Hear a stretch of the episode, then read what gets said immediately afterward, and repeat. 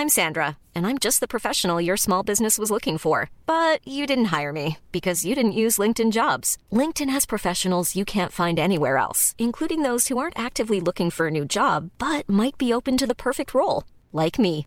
In a given month, over 70% of LinkedIn users don't visit other leading job sites. So if you're not looking on LinkedIn, you'll miss out on great candidates like Sandra. Start hiring professionals like a professional. Post your free job on linkedin.com/people today.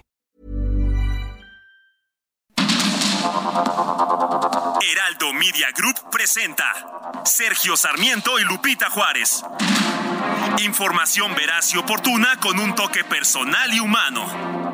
Por el Heraldo Radio, donde la H suena y ahora también se escucha.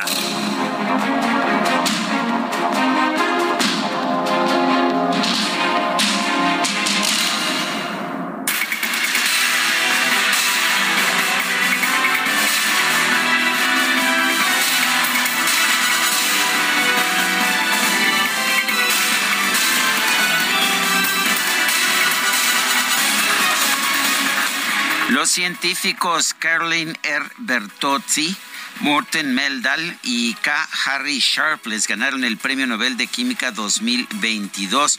Ellos crearon y promovieron el campo de la química que se conoce como química click, que son una forma muy fácil de hacer enlaces, enlaces químicos y también la química bioortogonal. La química bioortogonal es una aplicación de esta química click, que es de química inorgánica, en moléculas de química de química orgánica. Esto condujo, según el, la Academia de Ciencias de Suecia, a una revolución en la forma en que los químicos piensan acerca de unir moléculas. Son las 7 de la mañana con un minuto, si no, no, ni siquiera me había, estaba yo tan emocionado con esta información. Con esto de las moléculas. Estuve toda la madrugada leyendo sobre, sobre esta, estos enlaces clic, esta química clic, realmente sorprendente lo que logran, que además es un tipo de es un tipo de, de, de empalmes de, de, química inorgánica que está teniendo pues ya consecuencias muy importantes en productos en médicos, en productos de moléculas. De hecho, Barry Sharpless, que es uno de los ganadores, está ganando el premio. Dos veces ya, ¿no? Por segunda ocasión lo está ganando. Son muy pocos, sí. muy pocos los personajes en la historia que han ganado dos veces un premio Nobel de Ciencias. Y bueno, pues ya escuchó usted a Guadalupe Juárez Buenos, Muy buenos días, días ¿cómo estás, Juárez? mi querido Sergio? Oye, y atentos, atentos, porque mañana se otorga el de literatura uh -huh. y ese siempre es muy emocionante. Sí, siempre descubrir algún nuevo autor ignorado sí, y desconocido. Siempre es interesante. Fíjate, Sergio, que yo les quiero recomendar Las Amantes de una escritora que a mí me gustó muchísimo, Elfried Jelinek, que dicen, la puedes amar o la puedes odiar. Ella fue Nobel de Literatura en 2004, una austriaca, pero si quieren adelantar con algo de algún escritor que haya ganado un Nobel de Literatura, Elfried Jelinek, esta mujer sensacional que la verdad escribe de manera extraordinaria, defensora de los derechos humanos. Y bueno, pues mañana vamos a ver a quién le toca. Por lo pronto, por lo pronto, aquí en México, con 87 votos a favor y 40 en contra, el Senado aprobó la reforma constitucional que amplía hasta 2028 la participación de las Fuerzas Armadas, sí, en tareas de seguridad pública. Se salió con la suya el presidente. El proyecto se devuelve a la Cámara de Diputados con modificaciones.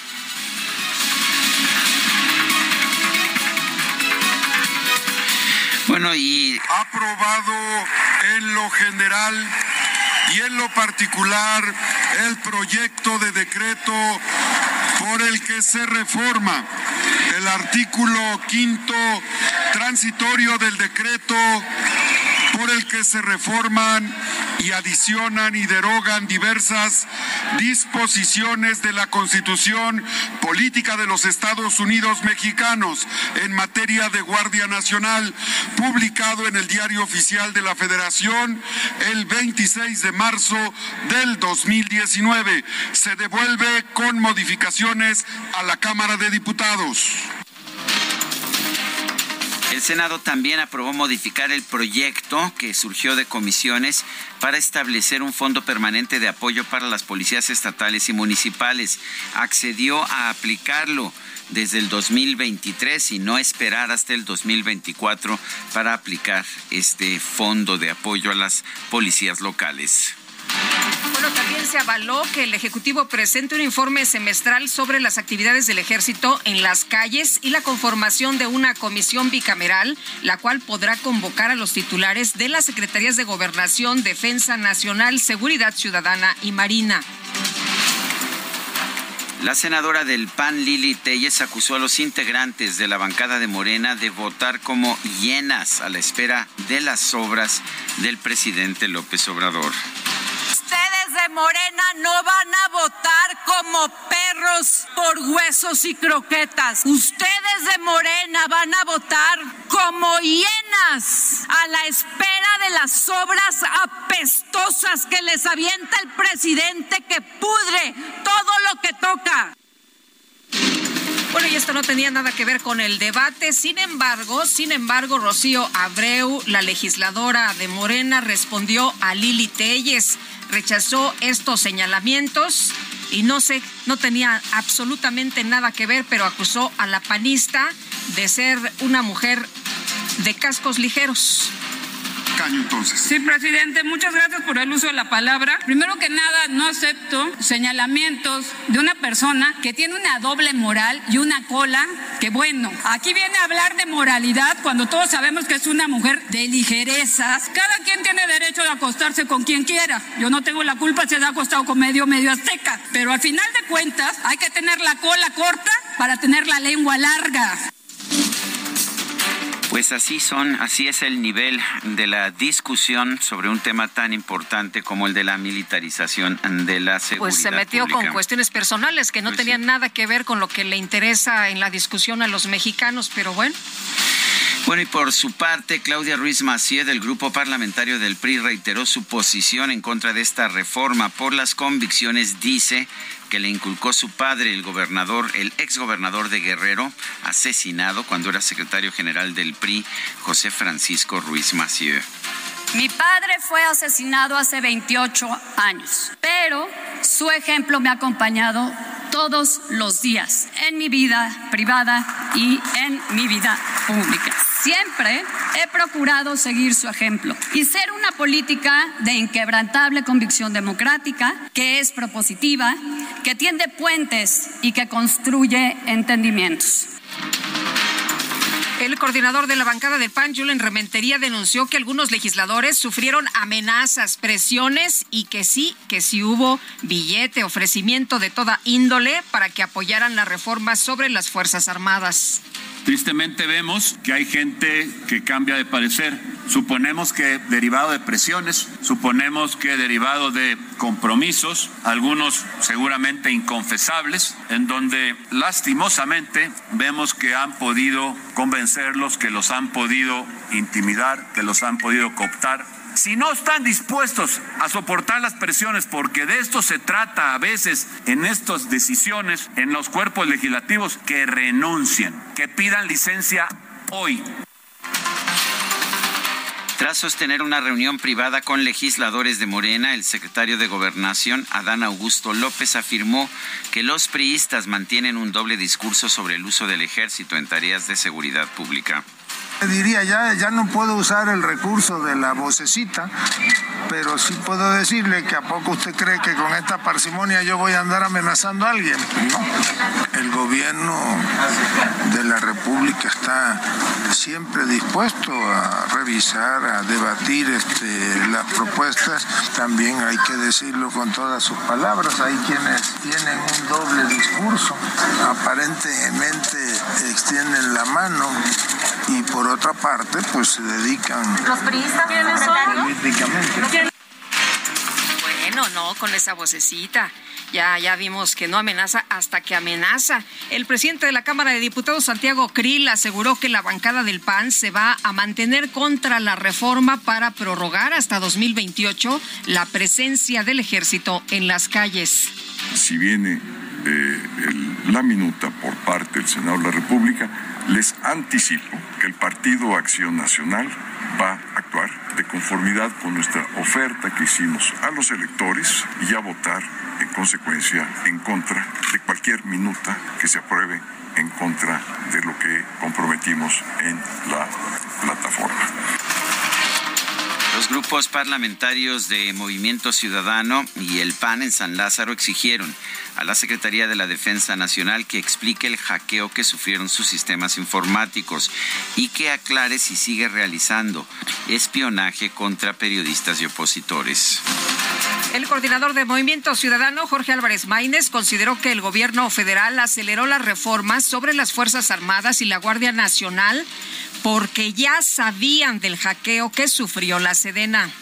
¿De dónde surgió esta prisa por extender la cláusula constitucional de militarización del país. La prisa surgió porque el gobierno supo que durante 12 días mantuvo indefensa la información de seguridad nacional, la información estratégica que compromete la seguridad de este país, porque el gobierno le falló al país y le falló desde la Sedena. La jefa de gobierno de la Ciudad de México, Claudia Sheinbaum, expresó su respaldo al presidente López Obrador y al ejército ante los señalamientos por posibles actos de espionaje. El presidente pues todas las mañanas debate públicamente, confronta ideas, confronta su posición, está todo el tiempo en contacto con los reporteros para poder dar su posición frente a las preguntas que se hacen. Él dice lo que piensa, con base pues en un pensamiento que tiene desde hace mucho tiempo, porque si algo podemos reconocerle al presidente de la República es su congruencia. Entonces, no se necesita espiar a nadie. Bueno, en un comunicado, la Secretaría de la Defensa Nacional reconoció que la contratación del servicio Pegasus se realizó del 27 de junio de 2011 al 24 de agosto de 2013. Aclaró que este sistema fue empleado únicamente para mantener la seguridad y capacidad operativa del ejército y la Fuerza Aérea.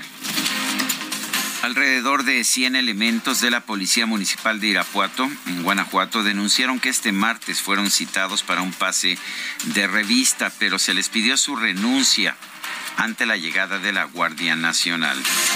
No, que se quiere reforzar a las policías locales. Bueno, la Secretaría de la Defensa Nacional informó que este martes llegaron 400 elementos militares al sur de Tamaulipas. Van a apoyar las tareas de seguridad pública en el estado.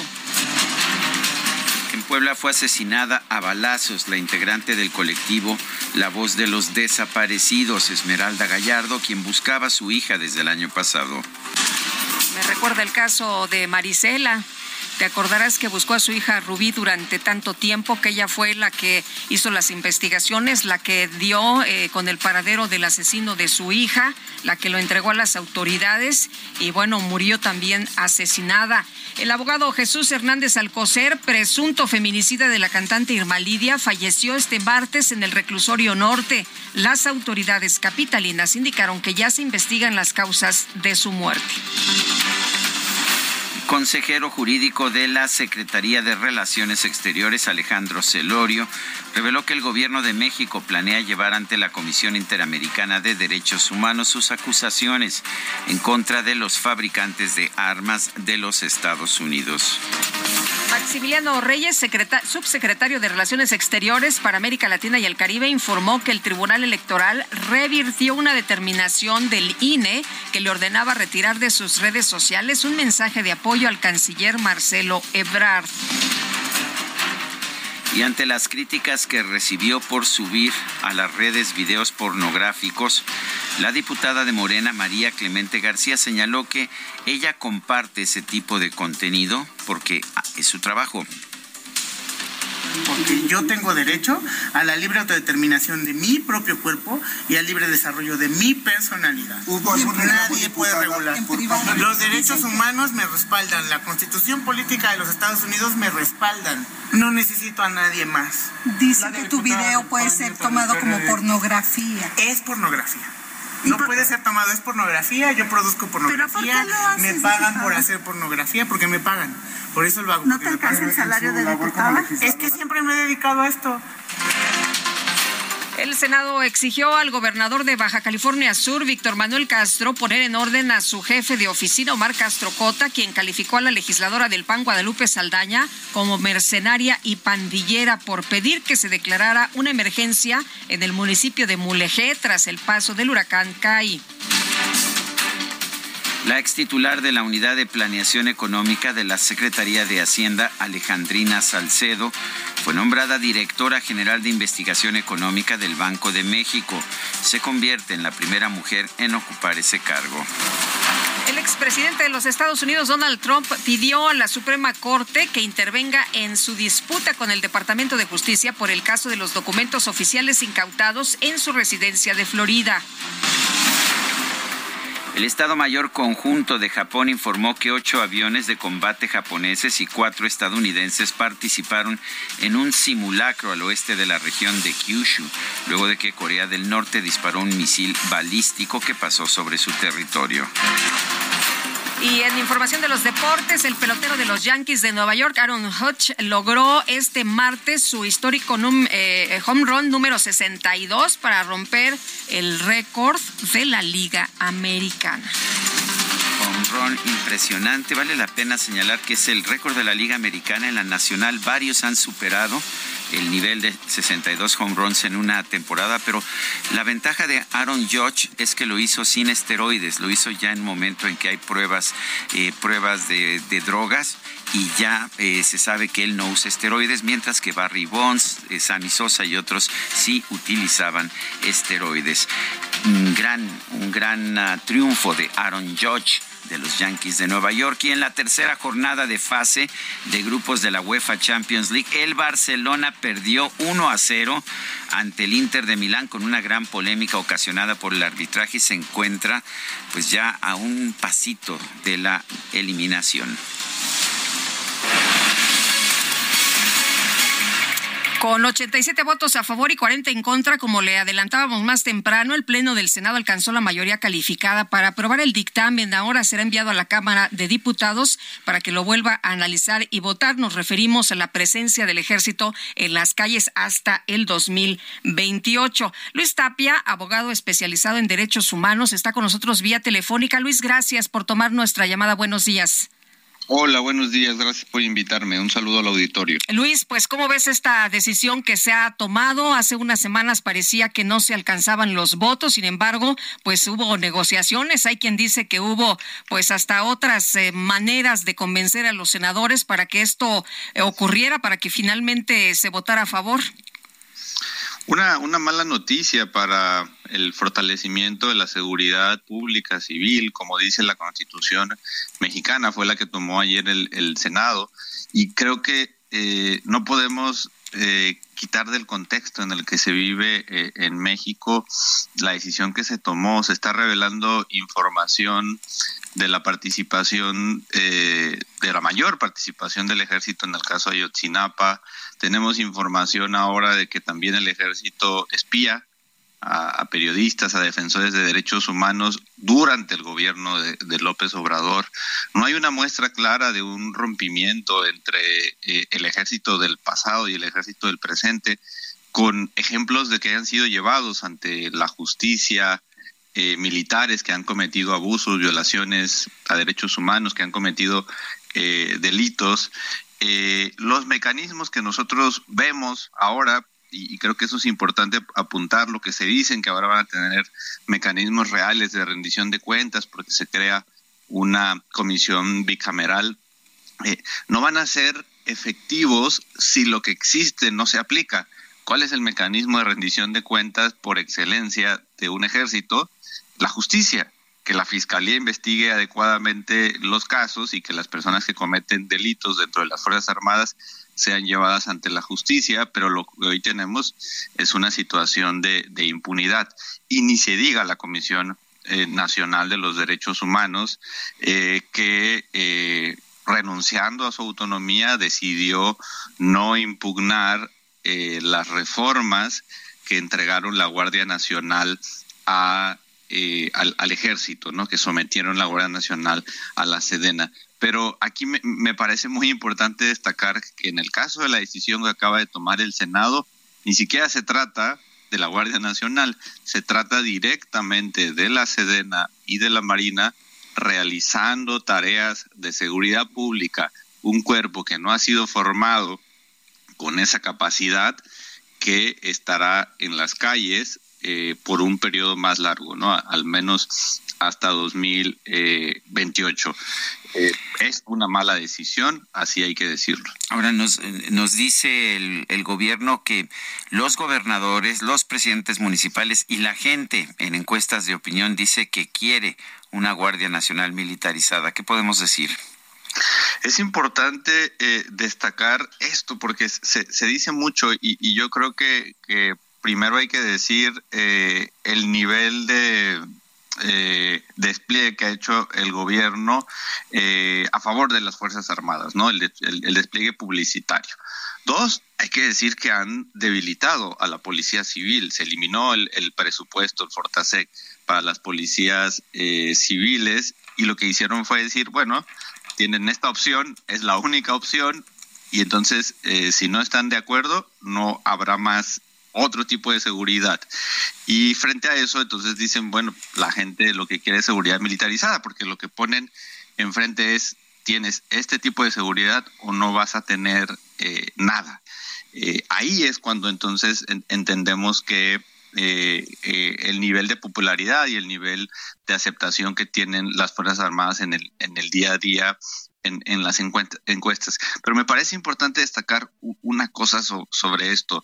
Se está diciendo que ahora vamos a tener una seguridad militarizada como si la manera de enfrentar el crimen en México fuera solamente usar Fuerzas Armadas y sabemos que hay crímenes que lo que requieren es una policía civil, no van a mandar a militares a perseguir asaltos, a perseguir eh, crímenes de, de, poca monta, como si se, se, requiriera un poder de fuerza para todos los, los para toda la comisión de crímenes.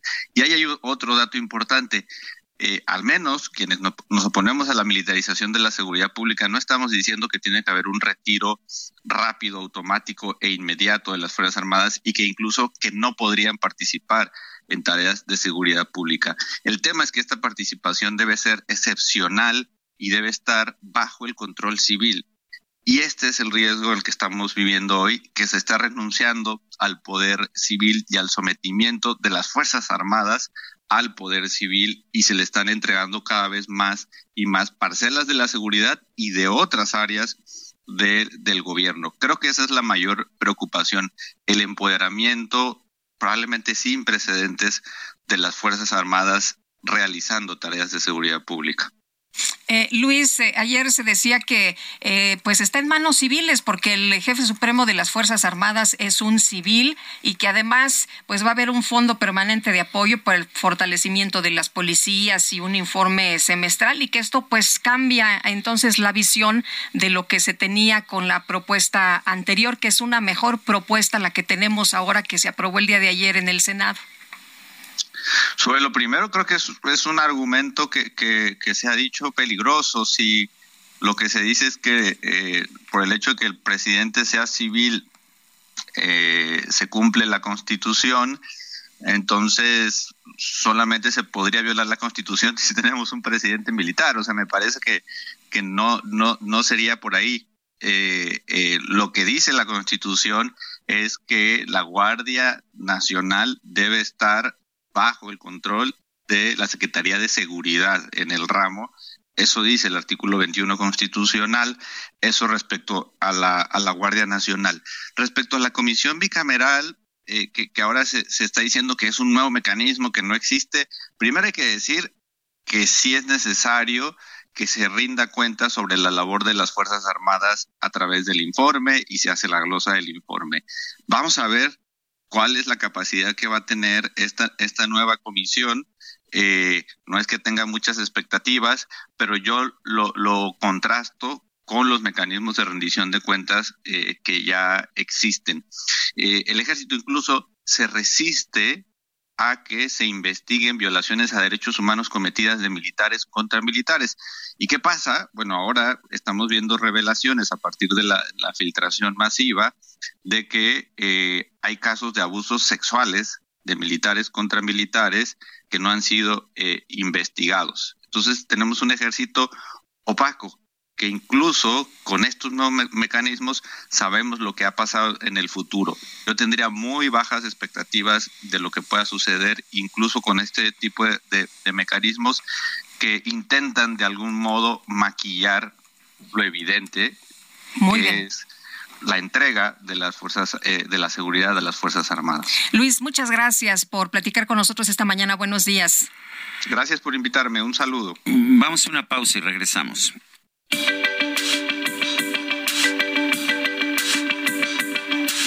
Sergio Sarmiento y Lupita Juárez quieren conocer tu opinión, tus comentarios o simplemente envía un saludo para ser más cálida esta mañana. Envía tus mensajes al WhatsApp 55 20 10 96 47.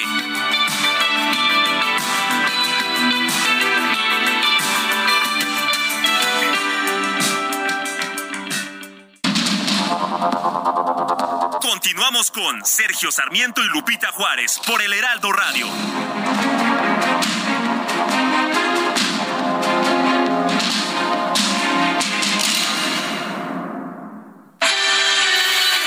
El amor inspira nuestras acciones por México. Reforestando la tierra, reciclando, cuidando el agua, impulsando a las mujeres y generando bienestar en las comunidades. Juntos somos Coca-Cola y contigo el amor multiplica. Hoy es el Día Nacional de los Pueblos Mágicos por decreto presidencial, el cual fue publicado el año pasado en el Diario Oficial de la Federación. Como parte de la instrucción del presidente Andrés Manuel López Obrador, los pueblos mágicos dejan de ser un programa de fenómeno exclusivo de la Secretaría de Turismo para convertirse en una estrategia nacional. La marca de Pueblos Mágicos, que fue creada en 2001, se posicionó con éxito entre los viajeros nacionales, pero de acuerdo con el secretario de Turismo, Miguel Torruco, es necesario reconocer que el turismo afronta nuevos retos y ante ellos el modelo de gestión anterior resulta limitado, dada la realidad que se vive en dichos destinos. El 5 de octubre de 2001, Huasca de Ocampo fue nombrado el primer pueblo mágico de México. Actualmente existen 121 pueblos que ostentan esta denominación. Lo mejor de México está en Soriana. Aprovecha que el aguacate está a 29.80 el kilo. Sí, a solo 29.80 el kilo. Y la cebolla blanca a 35.80 el kilo. Sí, a solo 35.80 el kilo. Martes y miércoles del campo de Soriana. Solo 4 y 5 de octubre. Aplican restricciones. Todo comienza muy bien.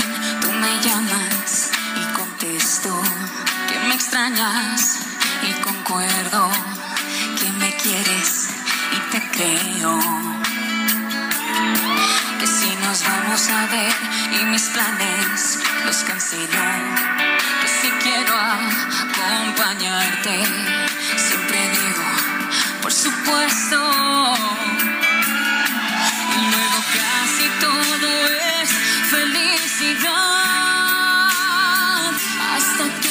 Presentas como amiga y yo me callo mejor, aunque quisiera gritar que no,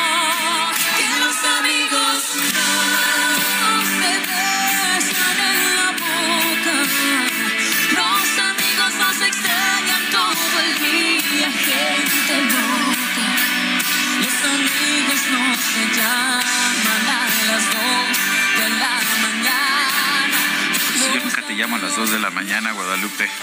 No, no, no. Imagínate. No, te vayas a atrever a, llamarme a las 2 de la mañana porque entonces se termina la amistad, ¿eh? Bueno, muy bien. Esto se llama Amigos No, por favor.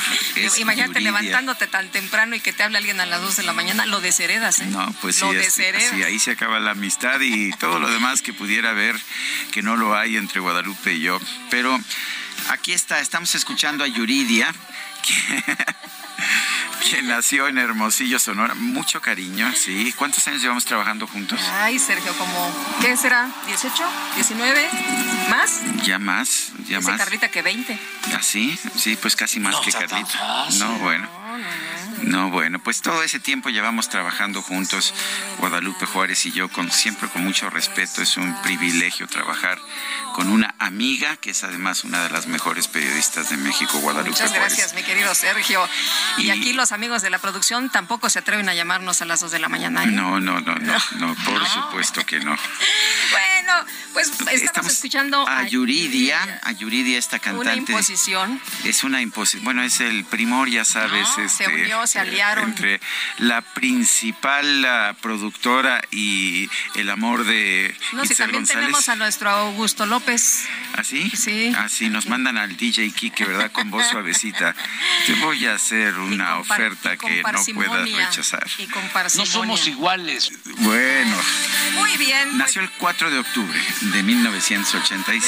Felicidades. La conocí en Azteca desde que era muy chavitita y estaba empezando. La verdad es que una tipaza. Qué vozarrón, además, la, la Yuridia, qué, qué bonito canta. Excelente día, que tengan un día muy bonito y así se va a poner de moda el señor Lord Molécula por lo de las moléculas. Click. No la haga, don Antonio. Antonio eh, Darbart nos eh, llama esta mañana, bueno, más bien nos escribe esta mañana. Pues este, no, se refieren a otras moléculas. Así es, dice, dice otra persona, excelente miércoles, como era de esperarse, algunos senadores de oposición, motivados y empujados por intereses oscuros y perversos, ajenos y alejados de los deseos de sus electores, se dieron a la voluntad de AMLO. Extorsión o simplemente corrupción, firma Juan Carlos Echenique March. Amy Shehoa dice, va, el primor les funcionó, se salieron con la suya y ya tienen lo que ellos querían. Mi pregunta es, ¿nos va a cuidar el ejército así de bien como nos cuidó, así como cuidó sus ciberarchivos? Ya no suena tan bonito, ¿verdad? Saludos cariñosos a mis eh, conductores favoritos y su maravilloso equipo. Bueno, y ah, yo quiero agradecer la presencia en este programa por vía telefónica de Denise Dresser. Ella es analista, es escritora, es periodista, es, ah, ha sido una activista constante con ah, distintos temas, siempre una figura de oposición a los gobiernos del PRI, del PAN. Y bueno, pues a pesar de que siempre ha votado por Andrés Manuel López Obrador, ahora de Morena, pero pues ya no le gustó al presidente. Dice el presidente de la República que pues sí que el gobierno eh, que el gobierno antes espiaba a periodistas y activistas pero que eso ya no se hace eh, Denise Dresser en primer lugar ¿Tú crees que ya nos esté espiando? ¿Qué, ¿Qué información tenemos? ¿Es, ¿Tenemos que tomar la palabra del presidente en este sentido? De ninguna manera, porque ahí está la evidencia, ahí están las pruebas, ahí están los datos. Eh, los periodistas que fueron espiados, eh, fue constatado el hackeo de sus teléfonos por una organización que se dedica a temas de ciberseguridad, eh, radicada en Toronto, que se llama Citizen Lab. De hecho, los periodistas espiados eh, ya presentaron una, una demanda frente a la Fiscalía General de la República.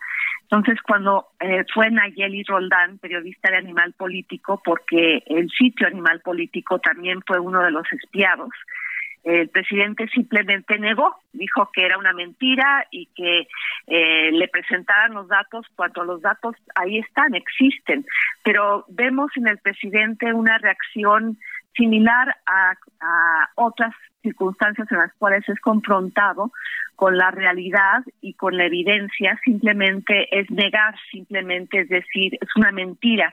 Y con eso se escuda y logra desviar el tema atacando a los periodistas. Uno de ellos, Ricardo Rafael, que fue espiado porque estaba escribiendo una novela sobre eh, la manera en la cual el ejército actúa, opera muchas veces en la, en la más absoluta opacidad.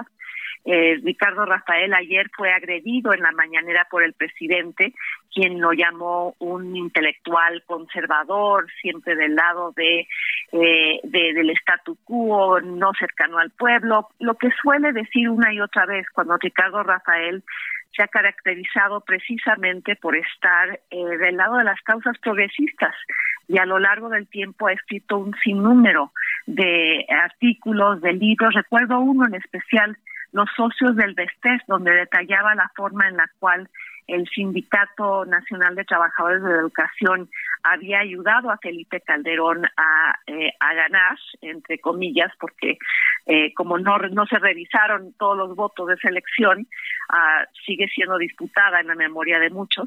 Pero a lo que voy es que el presidente, en lugar de atender el mensaje, aniquila al mensajero, trata de desacreditar al mensajero.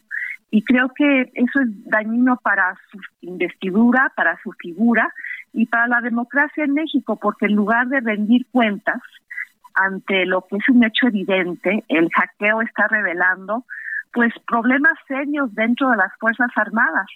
Está eh, revelando problemas de, de corrupción, de, eh, incluso de cómo el ejército se está convirtiendo en un gran poder fáctico, eh, ya con la idea de crear su propia aerolínea, su propia empresa de hoteles y restaurantes, o sea, aprovechando la forma en la cual este gobierno le ha dado poder y dinero para también sacar una tajada, digamos, política y empresarial de su nuevo papel.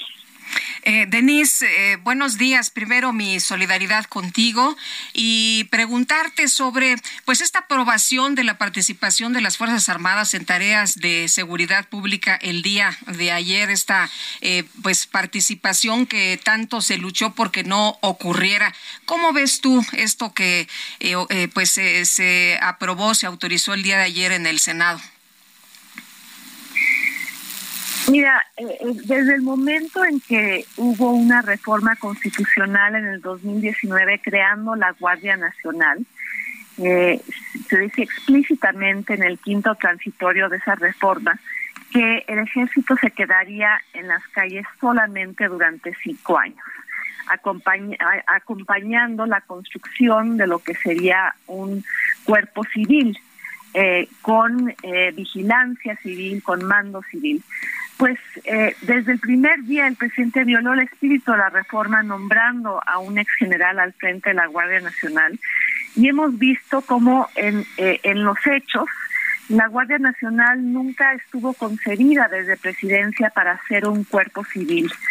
Y eh, lo que ha ocurrido con la votación de estas reformas en los últimos días pues es simplemente eh, eh, resalta la forma en la cual el presidente de la República, eh, vía la presión en el Congreso y su operador político en el Congreso, el secretario de Gobernación, pues logra sacar los votos que necesita, pues vía la extorsión, vía la revelación de audios que exponen la figura de muchos legisladores que tienen la cola muy larga, como es el caso de Alito, el presidente del PRI, y eh, vimos cómo en menos de dos semanas lograron cambiar los votos de personas en el Senado que habían dicho que votarían en contra de la reforma y votaron a favor anoche.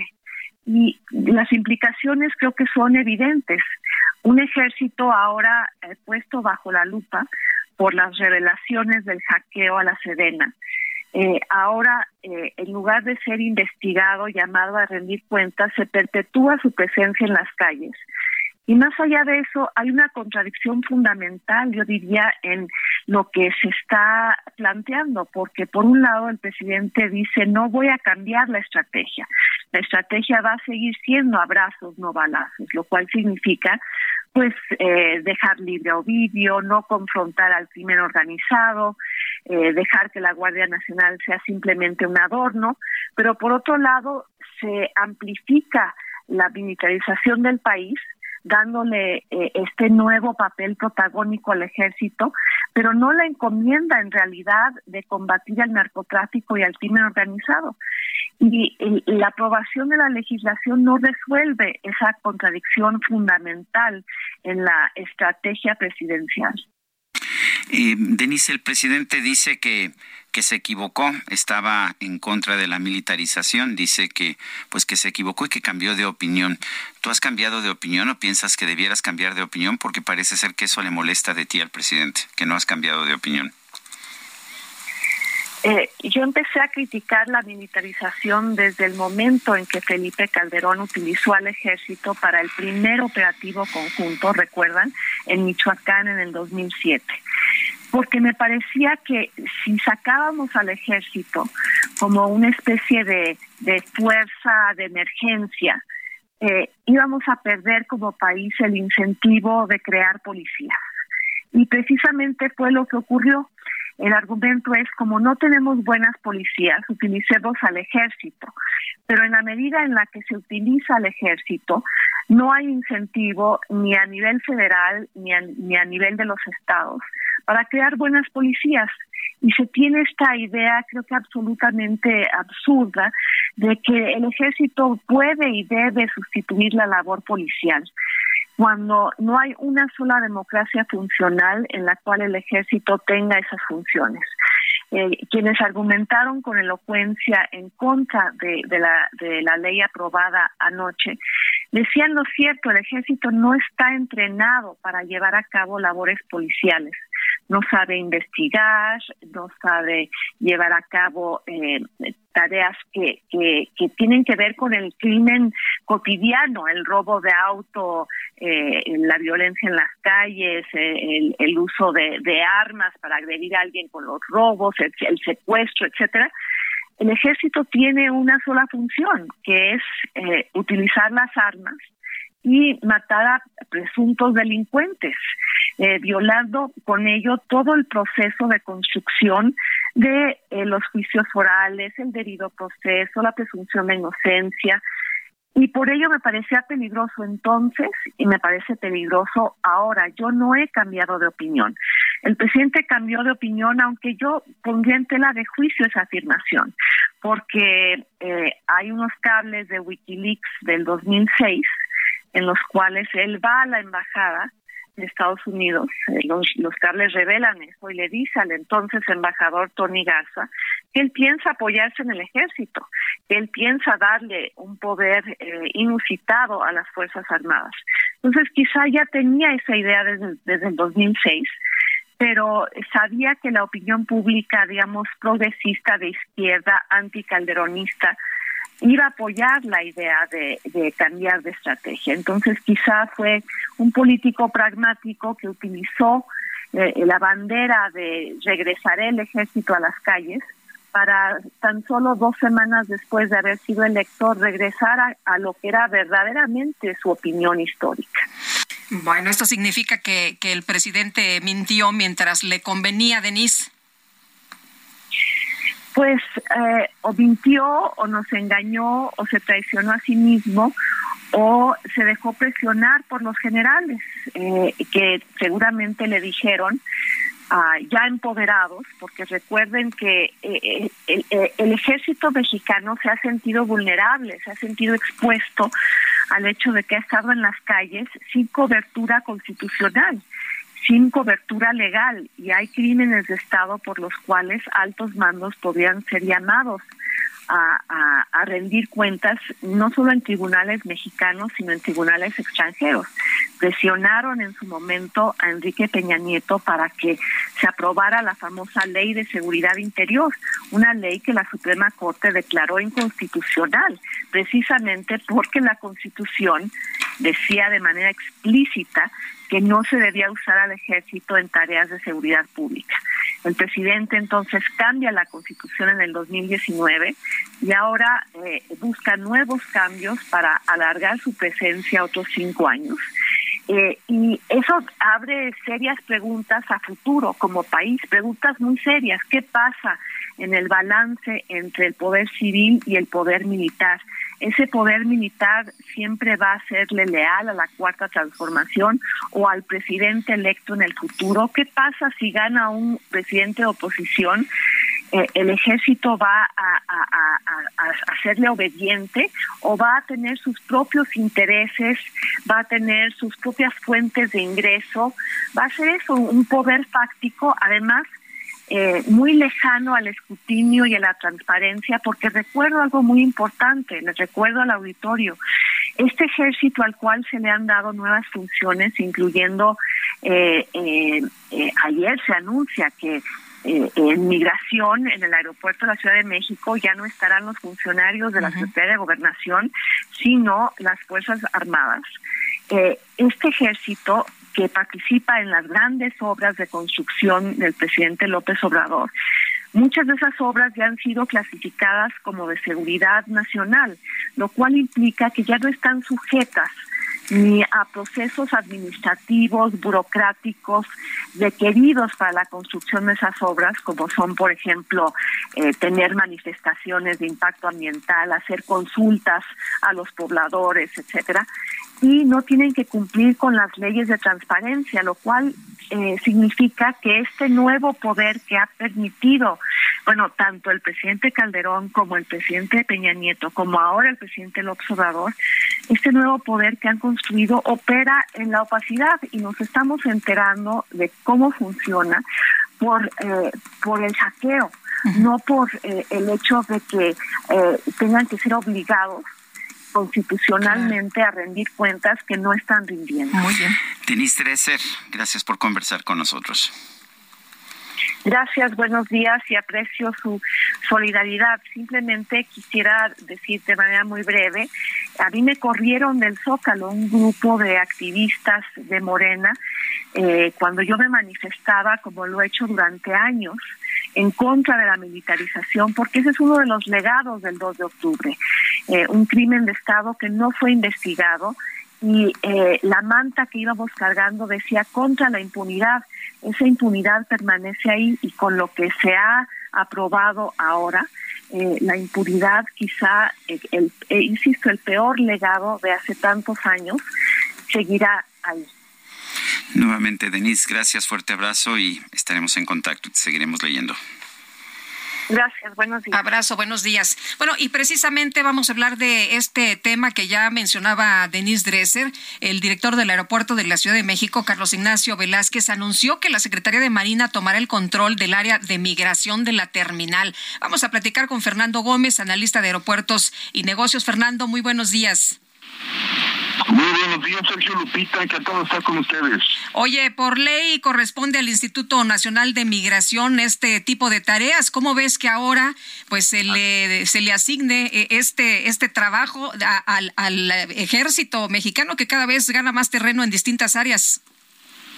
Sí, las fuerzas castrenses van avanzando en ese sentido también, al otorgárseles no nada más la administración mediante la empresa Olmeca, Mexica, este, Tolteca y Totonaca, etcétera, para administrar cuatro aeropuertos que son Chetumal en Quintana Roo, Tulum, que ya se inició también en Quintana Roo, Palenque y el aeropuerto Felipe Ángeles. Ahora entran a, administrar también las tareas en eh, labores de migración, ya lo habían iniciado meses atrás con el área de aduanas, y que también le corresponde a otra dependencia, que es el SAT o la Secretaría de Hacienda y Crédito Público. En este caso, el Instituto de Migración corresponde a la Secretaría de Gobernación. Aquí lo que habría que observar, sin eh, poner en duda la capacidad también de las fuerzas castrenses, es que al no ser civiles y al no estar capacitados plenamente para esta tarea que requiere un adiestramiento, una capacitación, sobre todo en el trato al público, al público masivo, eh, pues ahí es donde podría haber problemas como ya se ha sucedido en áreas de atención al público, en otras áreas del aeropuerto, como lo hemos visto en aduanas, en sanidad y en la seguridad misma, que también le corresponde al ejército. ¿eh? Ah, vamos a ver este cuellos de botella también en migración, peores de los que hemos visto. Sí, creo que aquí lo que hacía falta era componer, obviamente en cuanto a atención al público, disponer de mayor personal en horarios donde sabemos que habría mayor demanda, es decir, en la madrugada muchos vuelos intercontinentales con, pues, con personas a bordo en estas unidades de 300, 400 personas en cada vuelo, pues requieren de una mayor número de funcionarios. El problema aquí, Sergio Lupita, es que desde hace años, décadas, décadas, eh, hemos venido atestiguando pues un problema pues ya este muy grave que es el tráfico de personas. El tráfico de personas en México y más en el aeropuerto de la Ciudad de México concentra que concentra el 35% de las operaciones a nivel nacional pues obviamente había caído ya en una situación anormal, como lo señaló Álvarez Pescareño, el, el director del aeropuerto, precisamente porque hay un gran flujo, no nada más de mulas, en el tráfico de, como se les llama en el, en el argot, eh, de mulas que son personas que se prestan para eh, transportar droga en, en eh, por ejemplo en esta terminal sino que y que ya había superado el tráfico de personas con la trata de blancas principalmente en los ingresos ya habían superado en cuanto al al narcotráfico pues ese era uno de los argumentos no combatir la delincuencia organizada Exacto, es uno de los propósitos. Y es que recientemente se modificó la ley precisamente para que el director del aeropuerto asumiera como mando único con la incorporación de las fuerzas castrenses eh, y en coordinación con las mismas, ya no es el comandante, que sí, aún sigue siendo parte del comité, pero el comandante era la autoridad máxima. Muy bien creo que detectado que se había relajado la normatividad y por eso se están poniendo pues mayor eh, observancia en este tráfico de personas, de mercancías, de todo lo que ocurre en las terminales aéreas. Pues Fernando, como siempre, gracias por conversar con nosotros. Buenos días. Muy buenos días. Vamos a una pausa y regresamos. esta fue la última vez que nos veremos. No me merezco ser.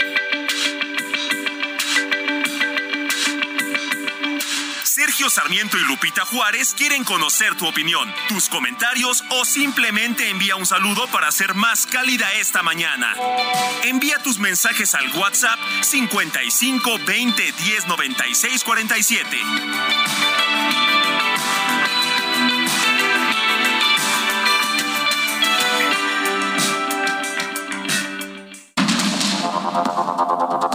Continuamos con Sergio Sarmiento y Lupita Juárez por el Heraldo Radio.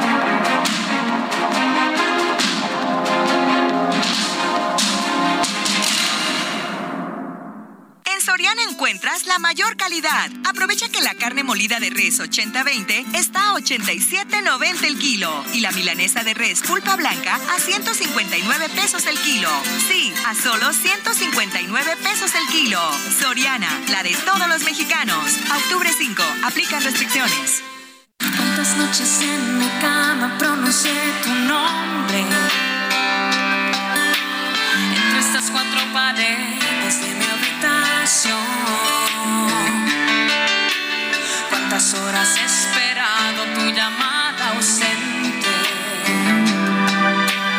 O tu voz arrepentida en el contestador. Cuántas palabras calladas cuando entre tus brazos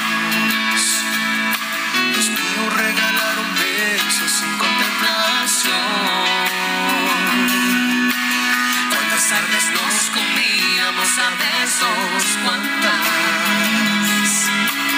tantas como días hace que te fuiste amor. No hay que mirar atrás, pues estoy luchando, yo sin ti no sé. El alma en pie. Dos graduados de la academia interpretan esta canción Yuridia y Yair, los dos además originarios de Hermosillo. Una bella combinación de voces es la que estamos escuchando mientras celebramos el cumpleaños de Yuridia. En realidad el cumpleaños fue ayer 4 de octubre, hoy es 5, ¿verdad? Hoy es 5, entonces el cumpleaños fue ayer 4 de octubre. Sí. ¿Te refieres a que ya nos echamos una hora de programa y ni cuenta nos dimos? Pues un abrazo, un abrazo a la del cumple. Y nos dice, buenos días, una persona del auditorio Carolina desde la Ciudad de México pregunta con el ejército en las calles, ¿qué va a pasar con la policía? ¿Cuál policía? Ya ni tenemos policía. Feliz ombligo de semana es lo que nos dice Carolina desde la Ciudad de México. Muchos nos han estado diciendo que los están corriendo porque llega la Guardia Nacional. Efectivamente, dice otra persona, Javier Rojas, pregunta para Zoe Robledo, director del IMSS, si la UMAE Lomas Verdes está sobresaturada, ¿por qué no subrogan las cirugías que están programando a plazos de un año? Yo he estado solicitando en reiteradas ocasiones que me acerquen mi cirugía programada, escuche usted, para el 10 de agosto del 2023, sin tener éxito. Ese mensaje de Javier Rojas, Radio Escucha. Eh, nos dice otra persona, buenos días, quiero mandarle un gran saludo a Denise, que siga trabajando y le deseo lo mejor. Muchas felicidades para ti, Lupita, y para ti, Sergio. Me gusta mucho su programa, gracias. Nos escribe Jorge. Dice, bueno, eh, el... El presidente del PAN acaba de mandar un mensaje eh, en Twitter. Dice, Morena tiene más homicidios que cualquier otro sexenio y su solución es militarizar al país. Quieren echar culpas en lugar de asumir sus responsabilidades, quieren amedrentar en lugar de respetar la ley y la democracia, lo firma el presidente del PAN, Marco Cortés. Son las ocho con cuatro minutos. Lo mejor de México está en Soriana. Aprovecha que el aguacate está a 29.80 el kilo. Sí, a solo 29.80 el kilo. Y la cebolla blanca a 35.80 el kilo. Sí, a solo 35.80 el kilo. Martes y miércoles del campo de Soriana. Solo 4 y 5 de octubre. Aplican restricciones. El pronóstico del tiempo con Sergio Sarmiento y Lupita Juárez.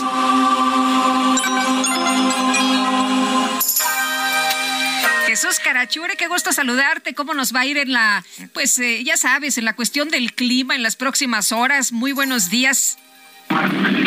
Hola Lupita, buenos días. Sergio, muy buenos días. Eh, muy buenos días a la auditoría que nos escucha. Eh, pues mira, eh, todavía durante los próximos días estarán presentándose lluvias en gran parte del territorio nacional. Hay que recordar que, bueno, pues todavía estamos dentro de la temporada de lluvias, ya lo hemos visto ahorita con ciclones incluso que nos han afectado en, las costas del Pacífico. Y bueno, esta condición se mantendrá todavía durante, durante este día y prácticamente a lo largo de la semana. Tenemos diferentes sistemas meteorológicos que estarán eh, ocasionando, como te comentaba, precipitaciones en gran parte del territorio eh, nacional. Tenemos eh, dos canales de baja presión, uno a lo largo de la Sierra Madre Occidental y el centro de México, y otro en el Golfo de México, frente a las costas de Tamaulipas y Veracruz. también tenemos el ingreso de humedad del Océano Pacífico y Golfo de México, la vaguada monzónica que se extiende muy próxima a las costas del Pacífico Sur, y también tenemos inestabilidad en los niveles altos de la atmósfera. Eh, la interacción de estos eh, sistemas generará precipitaciones, como comentaba, durante este día. Tenemos algunas lluvias importantes, lluvias eh, puntuales intensas para el día de hoy en Puebla y, Veracruz, lluvias muy fuertes en Nuevo León. Tamaulipas, San Luis Potosí, Zacatecas, Jalisco, Guanajuato, Hidalgo, Michoacán, Guerrero y Oaxaca. lluvias puntuales fuertes en Sonora, Chihuahua, Coahuila, Durango, Aguascalientes, Querétaro, Tlaxcala en el Estado de México, aquí en la Ciudad de México, eh, Colima, Chiapas y también para Morelos, eh, algunos intervalados de chubascos en Sinaloa, Nayarit, Tabasco, Campeche y Quintana Roo y lluvias aisladas en Baja California, Baja California Sur y Yucatán. Como eh, pueden ver, pues gran parte, bueno, la mayor parte del territorio nacional esperamos precipitaciones, obviamente lo más importante será en el oriente y sureste del territorio nacional. Otra consideración importante es que esperamos la aproximación de un, un frente frío a la frontera norte de México. Hay que recordar que ya tuvimos el Frente Frío 1, ya empezamos eh, pues con la temporada invernal, con la temporada de frentes fríos, y bueno, pues poco a poco iremos viendo que las lluvias irán disminuyendo en algunas zonas del país, pero ahora pues hay que estar eh, prevenidos por los eh, ingresos y las aproximaciones de estos frentes fríos. Ya tenemos lo que será el Frente Frío número 2, muy próximo a la frontera norte de México. Gracias, Jesús. Un saludo a todos que tengan Buenos días. Son las ocho con siete minutos. El líder nacional del PRD, Jesús Zambrano, lamentó la aprobación en el Senado de la minuta que permite a las Fuerzas Armadas permanecer hasta el 2028 en tareas de seguridad pública. En la línea telefónica, Jesús Zambrano, presidente nacional del PRD. Jesús, eh, el propio Miguel Ángel Mancera votó por la iniciativa. ¿Qué opinas? Oh, buenos días. Eh, buenos días. Pues desde luego que de ninguna manera comparto esa decisión, se lo hicimos saber desde la mañana, ciertamente él había dicho que si se aceptaban la serie de observaciones y de propuestas que él tenía para que se adicionaran al dictamen, que sí son importantes, pero no dejan de ser secundarias. Y como yo lo expresé en esta reunión que tuvimos ayer en la mañana, no eran de ninguna manera suficientes porque además partían la extensión de la presencia de las Fuerzas Armadas cuatro años más en eh, auxilio de las policías civiles, eh, cuando en tres años y medio no se ha hecho nada para tener una Guardia Nacional de carácter civil, que han crecido los delitos y no hay una revisión autocrítica de la estrategia de combate a la delincuencia y de enfrentar la inseguridad. Y así, no más, que para ponerle más controles, eh, aunque estén en la Constitución, cuando al propio López Obrador le ha valido literalmente gorro el respeto a la Constitución y al Estado de Derecho. Entonces, la verdad es que era más lo que se perdía, lo que se arriesgaba con la situación del país, la ruta de la militarización rumbo al endurecimiento en el que estamos, que huele a dictadura. Entonces, no eh, me parece que esta haya sido la mejor decisión. La posición del PRD desde prácticamente su nacimiento y luego después también reiterada en congreso del año pasado, Congreso Nacional del Partido, es la oposición a la militarización porque no es la vía para resolver los problemas de inseguridad en el país. Y por eso, pues de ninguna manera comparto. Es más, yo te diría eh, que me avergüenza que hayan votado así eh, los dos senadores, eh, Mancera por una parte y Antonio García Conejo de Michoacán por la otra. Pues te dejaron solo, ¿no? Pues me quedé allí en el Senado con un senador de Tabasco, Juan Manuel Fósil, a quien reconozco su valentía y su convicción de mantenerse firme a pesar de lo que estaba sucediendo allí. se quedó también casi sola la bancada del PRI. Reconozco los tres eh, integrantes de esa bancada, eh, Beatriz Paredes, Claudia Macié y Miguel Osorio, eh, y desde luego todo el resto del bloque opositor eh, que se mantuvo firme también en sus convicciones. Entonces, pues eh, es obvio que esto nos lleva, nos obliga a que revisemos muchas cosas. De cualquier manera, el voto nuestro que pues, será simplemente para remarcar una posición en la Cámara de Diputados porque la correlación de fuerzas del bloque opositor no va a dar para detener esta reforma. De ahí salió, de ahí se fue como minuta al Senado por los votos que les dio el PRI, pues obviamente que va a ser en contra el eh, voto nuestro en la Cámara de Diputados. No, de ninguna manera vamos a eh, condescender, pues, eh, o simplemente decir, bueno, ni modo, ya votaron en contra y pues ahí muere, ¿no? Vamos a ver, vamos a revisar qué es lo que va a resultar de todo esto. Pero ¿qué significa entonces esto para el futuro del PRD, pero también de la alianza contra el gobierno? El PRD, por supuesto, sigue ahorita en un proceso de reorganización, en una ruta de fortalecimiento de un conjunto de actividades que estamos haciendo y vamos a continuar. Nos lastima en nuestra imagen pública, sí, hay que reconocerlo.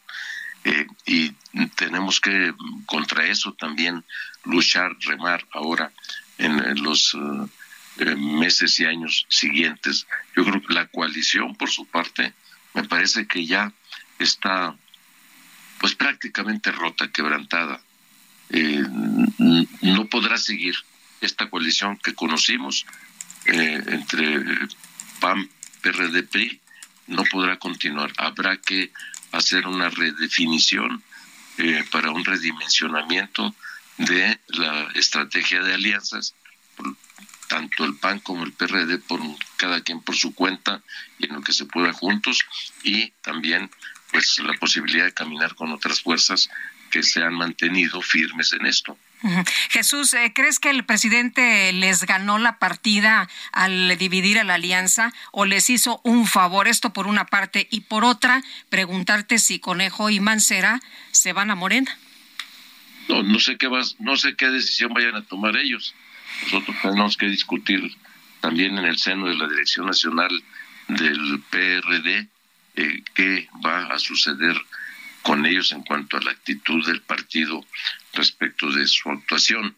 Y mm, no no no no sé qué estén ahora ellos eh, pensando pero al mismo tiempo pues eh, decir sí yo creo que esta partida Lupita la ganó López Obrador esta partida la ganó López Obrador. Creo que tienes razón. Vamos a ver qué sucede dentro de tu partido. Vamos a ver qué sucede en la alianza. Jesús Zambrano, presidente nacional del PRD. Gracias por conversar con nosotros esta mañana. Al contrario, gracias a ti y, a Lupita también, Sergio. Muchas gracias. Buenos días. Gracias, Jesús. Buenos días. Bueno, pues así está la, la, situación. Hay algunos que están el día de hoy, pues eh, lamentando esta votación. Hay quienes están muy contentos con lo que se aprobó el día de ayer. El secuestro es el delito que más pérdidas causa a las empresas, con 379.778 pesos por unidad económica en promedio durante 2021, según datos de la encuesta nacional de victimización de empresas del INEGI.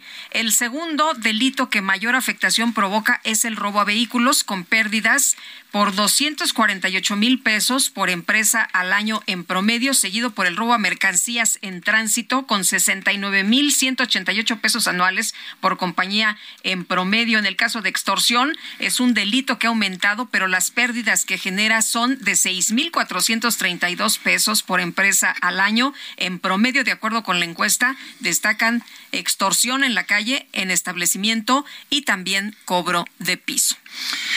Según la Asociación Nacional de Pequeños Comerciantes, el nuevo plan gubernamental contra la inflación está destinado al fracaso. Cuauhtémoc Rivera es presidente de la Asociación Nacional de Pequeños Comerciantes. Cuauhtémoc, gracias por tomar nuestra llamada. Pues, ¿cómo ven estas, estas posibilidades? ¿Piensan que no tiene forma de detener el alza de los precios, esta, estas medidas que se están dando a conocer? Bueno, eh, Sergio, realmente el deseo de todos los consumidores mexicanos es que finalmente se pudiera encontrar alguna respuesta a todo esto y se pudiera controlar o atemperar la inflación. Pero tendríamos que ser fríos porque ya llevamos tiempo en esto, la burra no era disca, nos hicieron.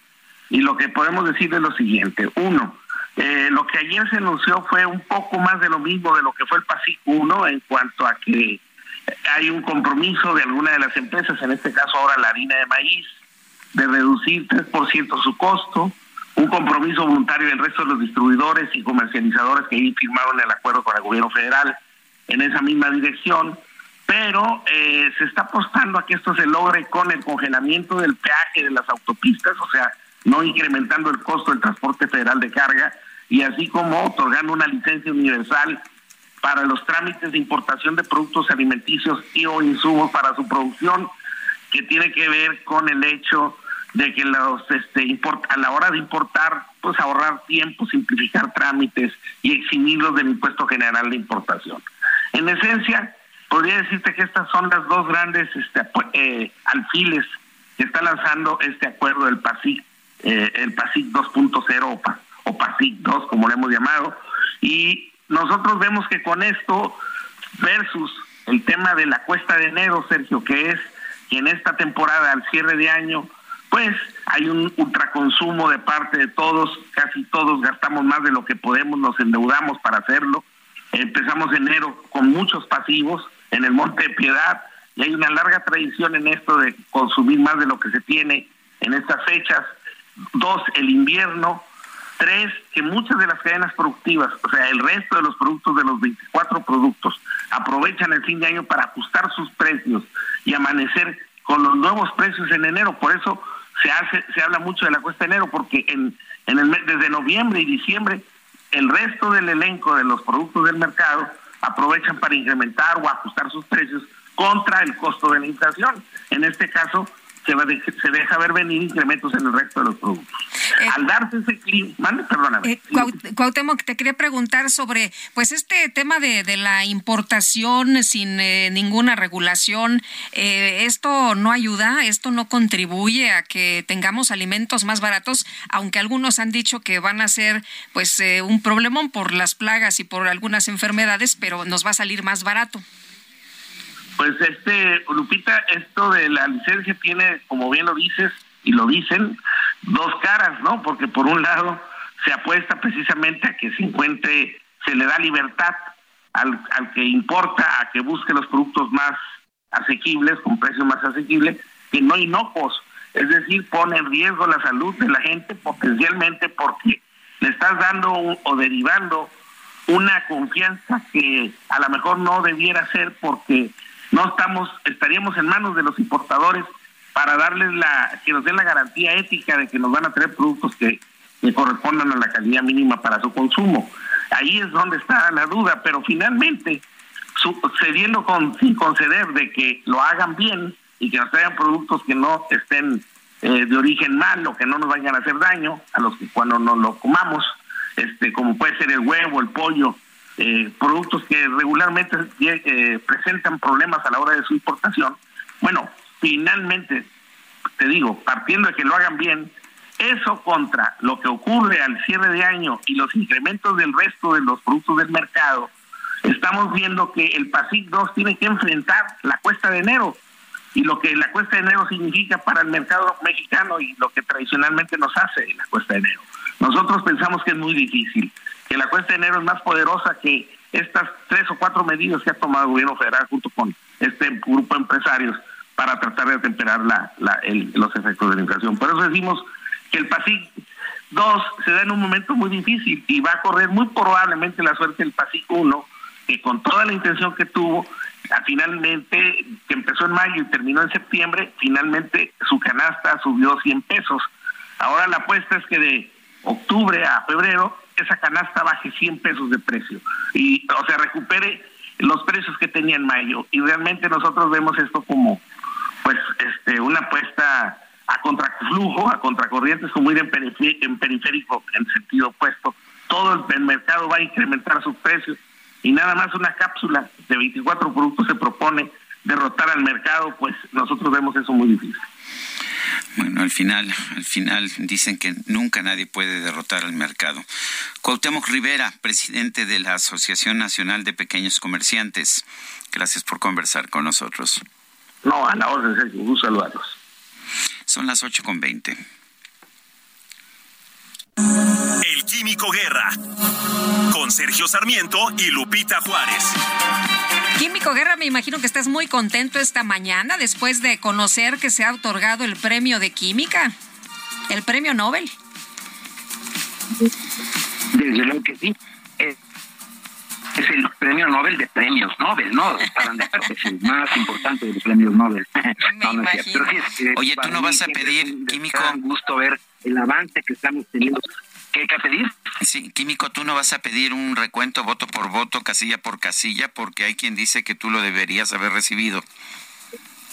Ah, no, están equivocados. Además, yo no creo en ocurrencias, sino en la ciencia. y eso de muy voto bien. por voto. Entonces, Bueno, adelante que te interrumpí. Pero bueno, Adelante. No, ya lo comentaste, lo comentó en la mañana Sergio Lupita también. Eh, tú estuviste en la madrugada viendo qué es realmente lo que hicieron estas personas. Es verdaderamente extraordinario. Ya se esperaba este Nobel porque ya desde hace pues bastante tiempo que lo No, que no se oye llama bien. la química. No te escuchamos bien, Sí, Químico está Guerra. está demasiado entrecortado. Muy cortado. Sí, vamos, a ver si, a tratar de... si puede- podemos hacerlo con rapidez. Si no, pues nos, nos iremos a otros temas y después eh, y después eh, regresaremos. Son las oh, sí, ya estás otra A vez ver, químico. Químico, Nos decías sí. que ya que, que nos ibas a explicar lo que es la química click. Sí, eh, con todo y química clic, hay veces que las ondas electromagnéticas le juegan a uno malas jugadas, como ahorita con la transmisión. Bueno, eh, eh, les dieron el premio presente por esta cuestión de la química clic, que es algo con lo que los químicos soñamos desde que empezamos a estudiar la carrera. Sergio Lupita, yo siempre pensé, bueno, debería de haber una forma de poder, como en un Lego, estar, eh, digamos, pegando partes pequeñas de las grandes moléculas para tener una sencillez mucho mayor en la producción, fabricación de las mías, etcétera, pero era una tarea titánica. En ese entonces, pues no existían las supercomputadoras que han permitido hoy esto, ¿no? ¿Qué es la química? Eh, fíjense que es una filosofía, ¿no sabían? Es una filosofía que se basa, eh, se basa en la operativa química eh, de producir sustancias a la medida de forma rápida y confiable al unir pequeñas unidades entre sí, por ejemplo, aldehídos, cetonas, eh, radicales alquilo, etcétera, irlos juntando para dar como resultado una molécula compleja. Esto se hizo muy importante, Sergio Lupita, con el arribo de lo que son las macromoléculas en la nueva farmacología eh, avanzada, que son precisamente macromoléculas. Y Caroline Bartosi además usó esta, eh, digamos, capacidad que inició Barry Sharpless, uno de los que recibió el premio Nobel, hoy ya lo había recibido antes precisamente por estos mismos avances. Barry Sharpless ha recibido ya dos veces el premio, eh, eh, digamos, Nobel. Solamente cuatro otras personas lo han recibido. Marie Curie, la famosísima que recibió el premio Nobel de Física. Y de Química, de Física y de Química. De Física y de Química. Luego Linus Pauling, mi héroe, Linus Pauling, eh, fue el, impulsor de la vitamina C, el que pudo ver todas las propiedades antioxidantes de la vitamina C, que ganó el premio Nobel de Química en 54 y luego el de la paz por su trabajo en favor de la salud mundial en 62. John Bardeen, que recibió dos veces el física en 56 y 72 y pues ahora Barry Sharpless. También eh, Frederick Sanger, un británico, recibió el de química dos veces en 58 y 80, pero son muy contados todos los seres humanos que han hecho estas contribuciones tan importantes al conocimiento. Bueno, decía yo que la química click es una filosofía de la operatoria química que permite el ir pegando como Lego pequeñas, eh, digamos, eh, ingredientes o componentes de macromoléculas, pero Caroline Bartosi, la mujer que también... Here's a cool fact. A crocodile can't stick out its tongue. Another cool fact. you can get short term health insurance for a month or just under a year in some states. United Healthcare short term insurance plans are designed for people who are between jobs, coming off their parents' plan, or turning a side hustle into a full time gig. Underwritten by Golden Rule Insurance Company, they offer flexible, budget friendly coverage with access to a nationwide network of doctors and hospitals. Get more cool facts about United Healthcare short term plans at uh1.com. Tuvo el término de la hora. Eh, hizo eh, un traslado muy importante. Esto, llevarlo a las a los organismos vivos. Y eh, creó este concepto de la química bioortogonal. Suena, ¿qué es eso?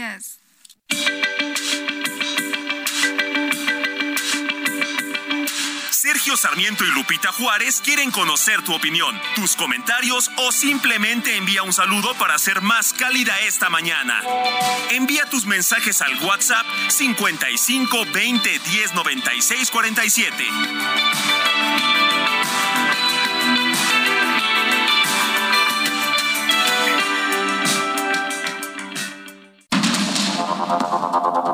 Continuamos con Sergio Sarmiento y Lupita Juárez por el Heraldo Radio.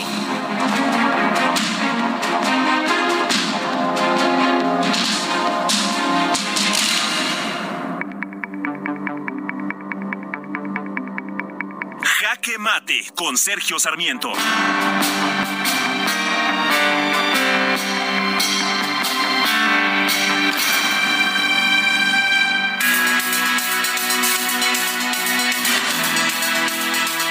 Esta partida la ganó López Obrador.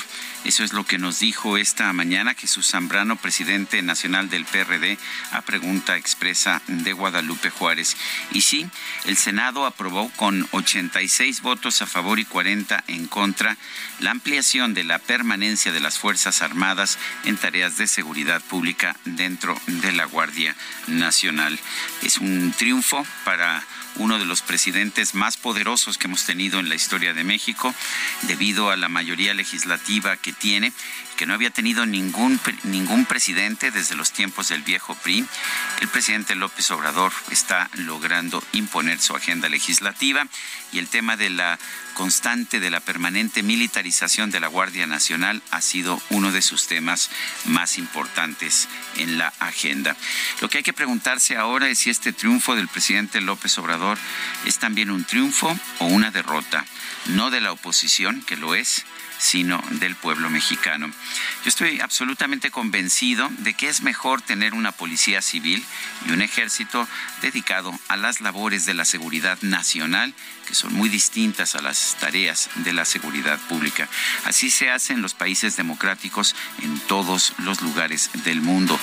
Los ejércitos se hacen cargo de la seguridad pública únicamente en los países dictatoriales, en países como Cuba, como China, como Rusia o como Nicaragua. Y me parece que no queremos imitar a esos países. Creo que es una derrota porque además eh, estados como Yucatán o como Coahuila nos han demostrado que las policías locales, cuando están bien adiestradas, cuando tienen buena disciplina, cuando están bien pagadas, pueden ser más eficaces que cualquier guardia nacional para combatir la delincuencia. Estoy convencido, por lo tanto, que aunque sí es un triunfo del presidente López Obrador, no es una derrota de la oposición, sino una derrota del pueblo mexicano. Yo soy Sergio Sarmiento y lo invito a reflexionar.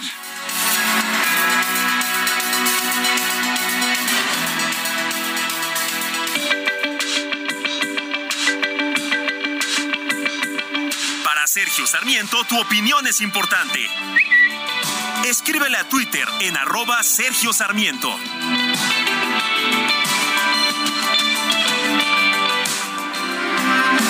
Sé que no eres feliz, que ya no andas bien, que has pensado en regresar. Sé que no resultó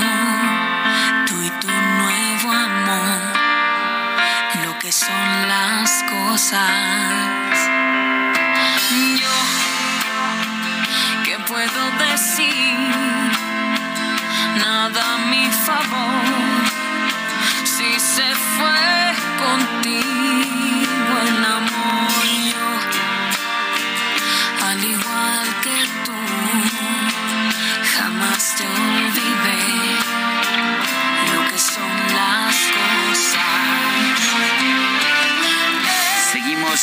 a Yuridia, esto se llama lo que son las cosas. Un abrazo la del cumple.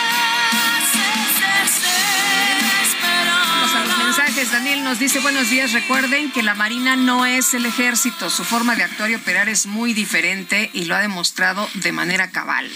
Estoy de acuerdo, son bastante diferentes y sin embargo la militarización que se está haciendo no es nada más para beneficiar al ejército, a la Secretaría de la Defensa, que ha tenido de hecho el privilegio, a la que se le están dando pues toda una serie de tareas que antes no tenía, también a la Marina, como lo estamos viendo ahora en su designación para cumplir una función que legalmente no le corresponde, que es la tarea de migración. Dice otra persona, qué tristeza ver lo que habían prometido los del PRI de hacer un equipo de coalición con PAN y PRD para sacar a Morena del poder. Resultó que son unos corruptos que para que no le sacaran sus trapos al sol prefirieron unirse a Morena. Qué asco del PRI quitando algunos. Mancera no tiene abuela pudo más su miedo. Soy Evangelina de Miguel Hidalgo. Bueno, pues la gente está más informada y la gente está más consciente y más atenta de cómo votan y de quiénes votan, en qué sentido. Así que, bueno, pues seguramente muchos de estos legisladores que ahora han votado y que la gente no quería que ese fuera el sentido de su voto, pues eh, ahora que haya elecciones se van a acordar. Y saludos desde Aguascalientes, Edna Lorena Pacheco Chávez, el secretario de Gobernación, Adán Augusto, afirmó primero que por su vocecita, luego que por hablar con parsimonia no puede amenazar, sin embargo, olvida dice esta persona, al mafioso más famoso y temido, a Corleone que hablaba quedito, ¿verdad? de hecho, no, parecía que no mataba ni una mosca, pero ya ves que era muy poderoso. La organización México Evalúa va a presentar hoy su estudio Hallazgos 2021, seguimiento y evaluación del sistema de justicia penal. Cristel Rosales es coordinadora del programa de justicia de México Evalúa. Cristel Rosales, buenos días. Cuéntanos qué podemos esperar de este estudio sobre el sistema de justicia penal de nuestro país. Pues muy buenos días, Sergio. Muy buenos días, Lupita. Hola, Muchísimas gracias por el espacio. Eh, sí, justamente como comentan, México Evalúa presenta ya su novena edición de la evaluación sobre la justicia penal. Nos hemos comprometido con, pues, no abandonar esta reforma que para nosotros nos parece, pues, la apuesta a tener un México, pues, eh, más civilizatorio y también, pues, con un mayor Estado de Derecho. ¿Qué fue lo que nosotros encontramos en esta, en esta edición? Eh, pues encontramos prácticamente que eh, hay problemas, hay problemas de impunidad, ¿no? Ya esto ya lo veíamos en ediciones anteriores. Habíamos tenido una medición sobre la impunidad a nivel estatal. Eh, sin embargo, este es el primer año que presentamos la impunidad por delito. Uno de los delitos con mayor impunidad en el país son los homicidios dolosos. ¿no? Solo tres de cada 100 homicidios dolosos logran una resolución. Pero también hay otros, pues, delitos, ¿no? Que, que en realidad son de gran interés para la ciudadanía y que también siguen sin tener respuesta por parte de las autoridades. Pongo, por ejemplo, el tema de la desaparición forzada con 98.9% de impunidad. Los casos de extorsión, 98.2% de de impunidad y la violencia familiar con 97.1%. ¿Esto qué nos está diciendo? Pues nos está diciendo dos cosas. Por un lado, que no se ha trabajado en una inversión necesaria en las instituciones de justicia penal, llamemos las fiscalías, tribunales, unidades de medidas cautelares, defensorías públicas y comisiones de víctimas, tan solo el presupuesto del 2020 al 2021 varió en 0.07%. Eso claramente es pues eh, insuficiente para la demanda del servicio y estamos encontrando que los operadores pues presentan grandes cargas de trabajo. Cada ministerio público atiende en promedio 169 carpetas de investigación cada perito le son solicitadas 356 dictámenes al, al mismo tiempo. Cada defensor público representa en promedio a 271 personas y cada asesor de víctimas a 175. Esto nos está pues hablando de que si el Estado mexicano no atiende estas eh, pues causas estructurales ¿no? de la impunidad, si no invertimos realmente en nuestras instituciones de justicia, si no definimos cuál va a ser una política y una apuesta pues para eh, encontrar ¿no? un mayor Estado de Derecho en el país, pues seguiremos viendo estos niveles de impunidad. No, pues qué panorama tan, tan eh, negro, eh, Cristel, porque pareciera que a nuestras autoridades no les interesa mucho, ¿no? Que haya cambios, eh, a lo mejor se anuncian, pero en la realidad lo que estamos viendo es otra cosa. Veía hoy en la mañana una columna de Lourdes Mendoza sobre una joven, Julie Raquel Flores, que fue violada y torturada, y dice que ahora el gobernador es el nuevo verdugo, ¿no? Porque dice, ah, como ya mediatizaron esto, entonces ahora pues se va a tardar más el caso. Esta chava fue violada, torturada hasta que se desmayó para hacerla confesar un crimen a 300 kilómetros de distancia. Esos son los casos. Estos son los casos que suceden día con día y que siguen sin tener una respuesta por parte de las autoridades. Hablas ahora del delito de violación. Nosotros encontramos dos cosas. Por un lado, la violación es el principal delito con mayor incremento en el país de 28% es el incremento y eso que es un delito pues con una alta cifra negra, ¿no? Muchas personas que sufren de violación deciden no denunciar a las autoridades por temor o por una falta de confianza en que esto vaya a llevar alguna solución y necesitamos justamente que las autoridades pongan sus recursos y los optimicen para atender ese tipo de casos. Oye, pero que te metan a la cárcel sin haber cometido un delito se me hace una tragedia y se me hace una situación realmente preocupante para todos los mexicanos, porque ahora fue Yuli y mañana puede ser cualquiera de nosotros o cualquiera de los que nos está escuchando. Pues justamente apuntas uno de los problemas y de las principales preocupaciones que nosotros rescatamos en el estudio y tiene que ver con el uso desmedido de la prisión para inocentes, ¿no? Porque recordemos la presunción de inocencia hasta que una persona sea sentenciada y encontrada culpable, pues podrá ya eh, estar en prisión. Pero lo que estamos encontrando es que se ha vuelto una práctica por parte de las autoridades el meter a las personas en prisión y después hacer la investigación para saber si realmente son culpables de algún delito y este pues no es un caso aislado. ¿No?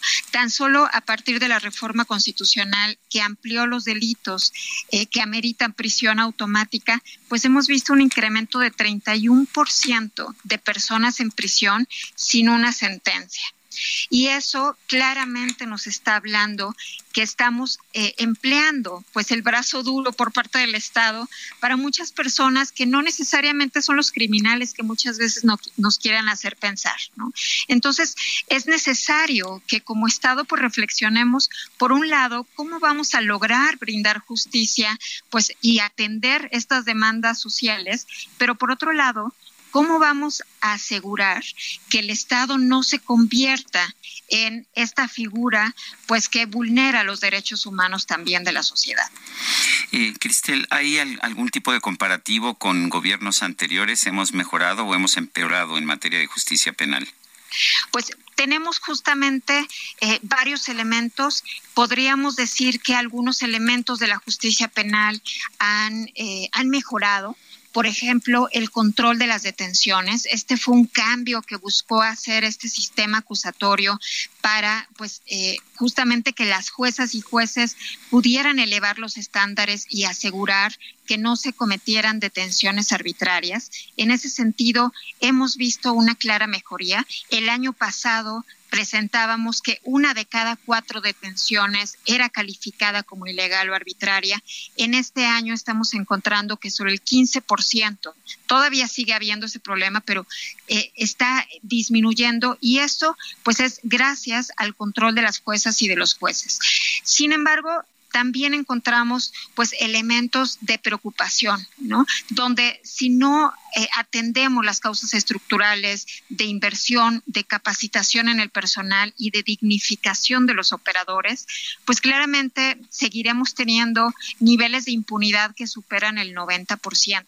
Aquí sí quisiera hacer una precisión y justamente cuando se habla de los distintos gobiernos, pues me parece que cada vez es más claro en los estudios que realizamos que aquellos gobiernos, sobre todo gobiernos estatales, que se comprometen con hacer la inversión, con definir unas prioridades, con acompañar el proceso, pues están viendo mejores resultados. Uno de ellos es Querétaro, otro es Coahuila, otro es Nuevo León. Son estados que claramente siguen teniendo retos. No decimos que, que no hay eh, problemas o que no hay impunidad en estos estados, pero que estamos encontrando que en términos de su trabajo, de su gestión, pues están justo pues eh, enfrentando al toro por los cuernos y están decididamente invirtiendo en sus instituciones. Yo quiero agradecerte, Cristel Rosales, coordinadora del Programa de Justicia de México Evalúa, por haber conversado con nosotros.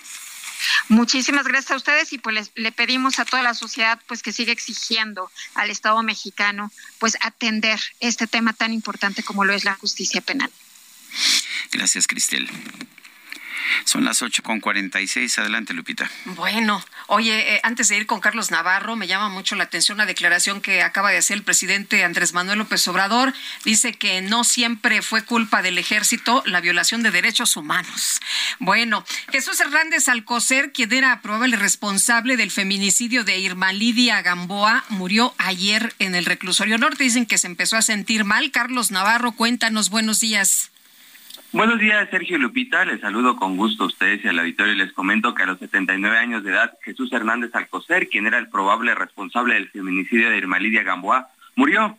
La Secretaría de Seguridad Ciudadana de la Ciudad de México informó que el señalado se encontraba privado de su libertad en el reclusorio norte, pero en la mañana de ayer manifestó sentirse mal de salud, por lo que fue trasladado al servicio médico. Ahí se le brindaron las atenciones médicas para reanimarlo. Sin embargo, a las 10.45 horas fue diagnosticado sin signos vitales.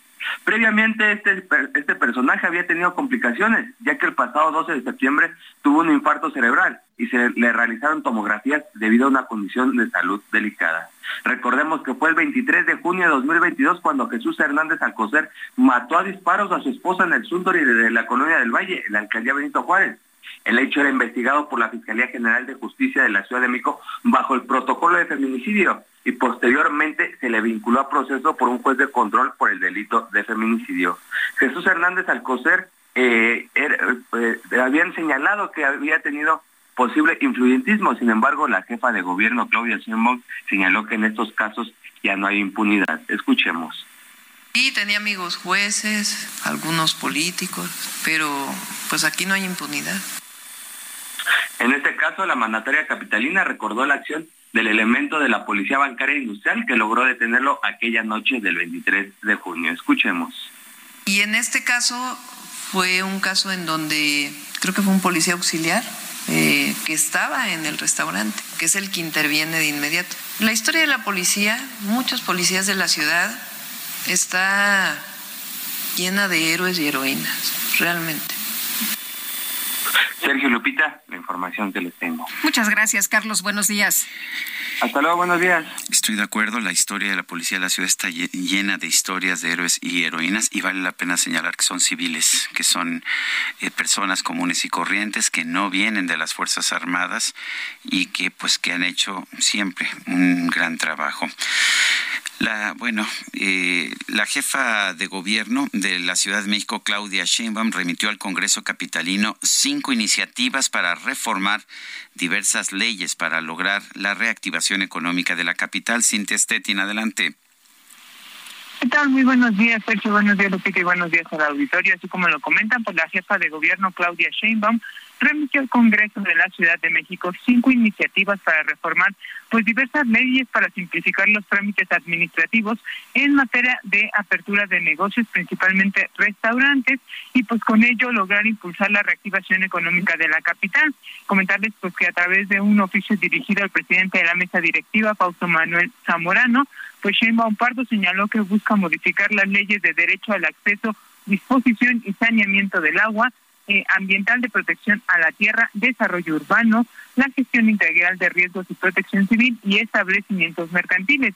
Y es que dijo que su administración durante la pandemia por COVID-19 pues observó que el sector restaurantero es el que más, eh, pues digamos, se le imponen mayores requisitos para abrir desde su construcción hasta su apertura. Dijo que son hasta 26 trámites y con esas reformas pues busca eh, disminuirlos, simplificar eh, justo este tipo de trámites administrativos. Comentarte algunas de las eh, cuestiones que trae eh, o que estaría buscando reformar y es que en la ley de gestión integral de riesgos se establece pues, pues digamos un cuestionario clasificatorio de nivel de riesgo para determinar la obligatoriedad o no de elaborar un programa interno de protección civil en estos nuevos pues digamos negocios que se puedan abrir Asimismo, también se determina la vigencia de los programas internos de protección civil, que para restaurantes quedará en cinco años, para escuelas de dos años, hospitales tres años,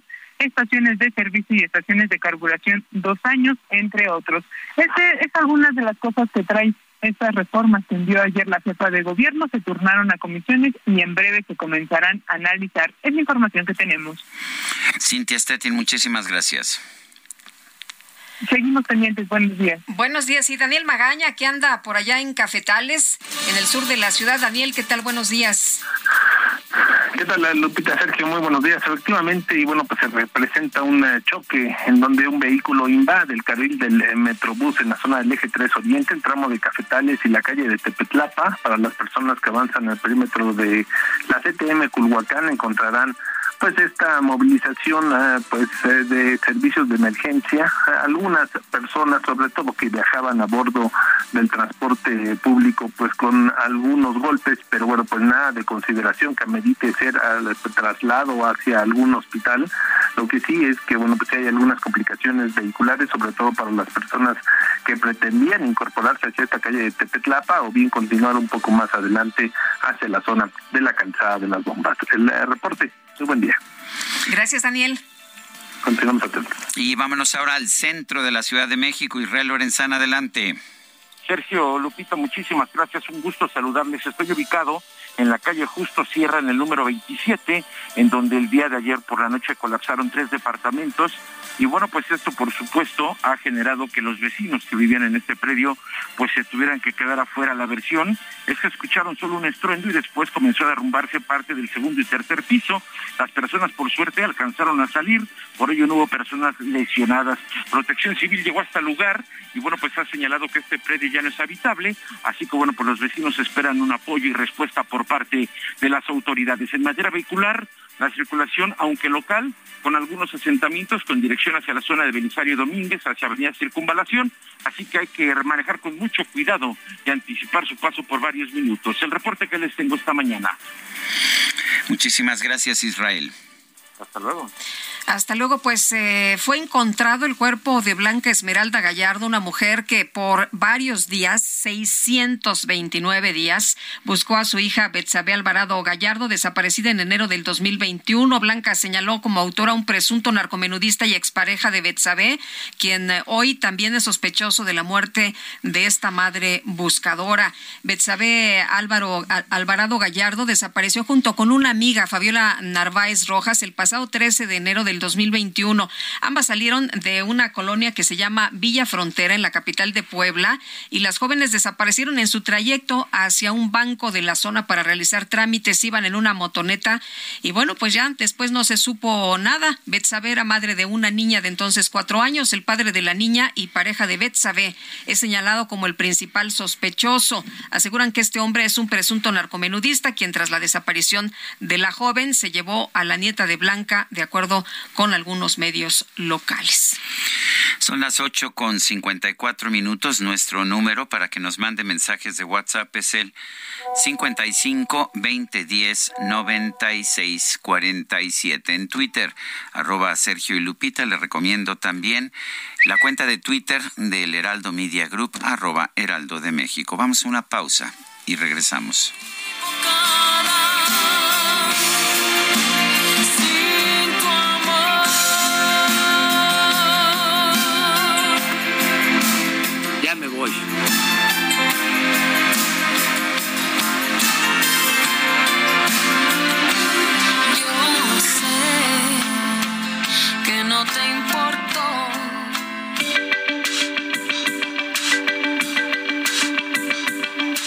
Sergio Sarmiento y Lupita Juárez quieren conocer tu opinión, tus comentarios o simplemente envía un saludo para hacer más cálida esta mañana. Envía tus mensajes al WhatsApp 55 20 10 96 47.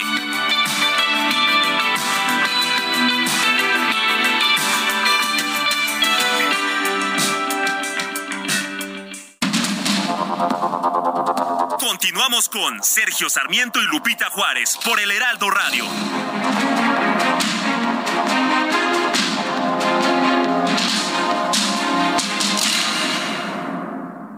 ¿Sabías que 80% de los rayos solares UV llegan a la Tierra incluso en un día nublado? Llega a México la nueva tecnología en protección solar en esferas suspendidas, especializada en pieles grasas. El protector solar de Ash Natural Concept FPS 30 ayuda a dispersar y reflejar los rayos UVB y UVA de onda corta. Además, es libre de aceites minerales, petrolatos y colorantes. El protector solar de Ash Natural Concept contiene en su formulación aloe vera y vitamina E y Tea Tree Oil brindando a tu piel la protección que necesita. Protégete del daño solar con Ash Natural Concept, la mejor tecnología para el cuidado de tu piel. Ya te olvidé. Vuelvo a ser libre otra vez. Vuelvo a volar hacia mi vida que está lejos y prohibida para ti.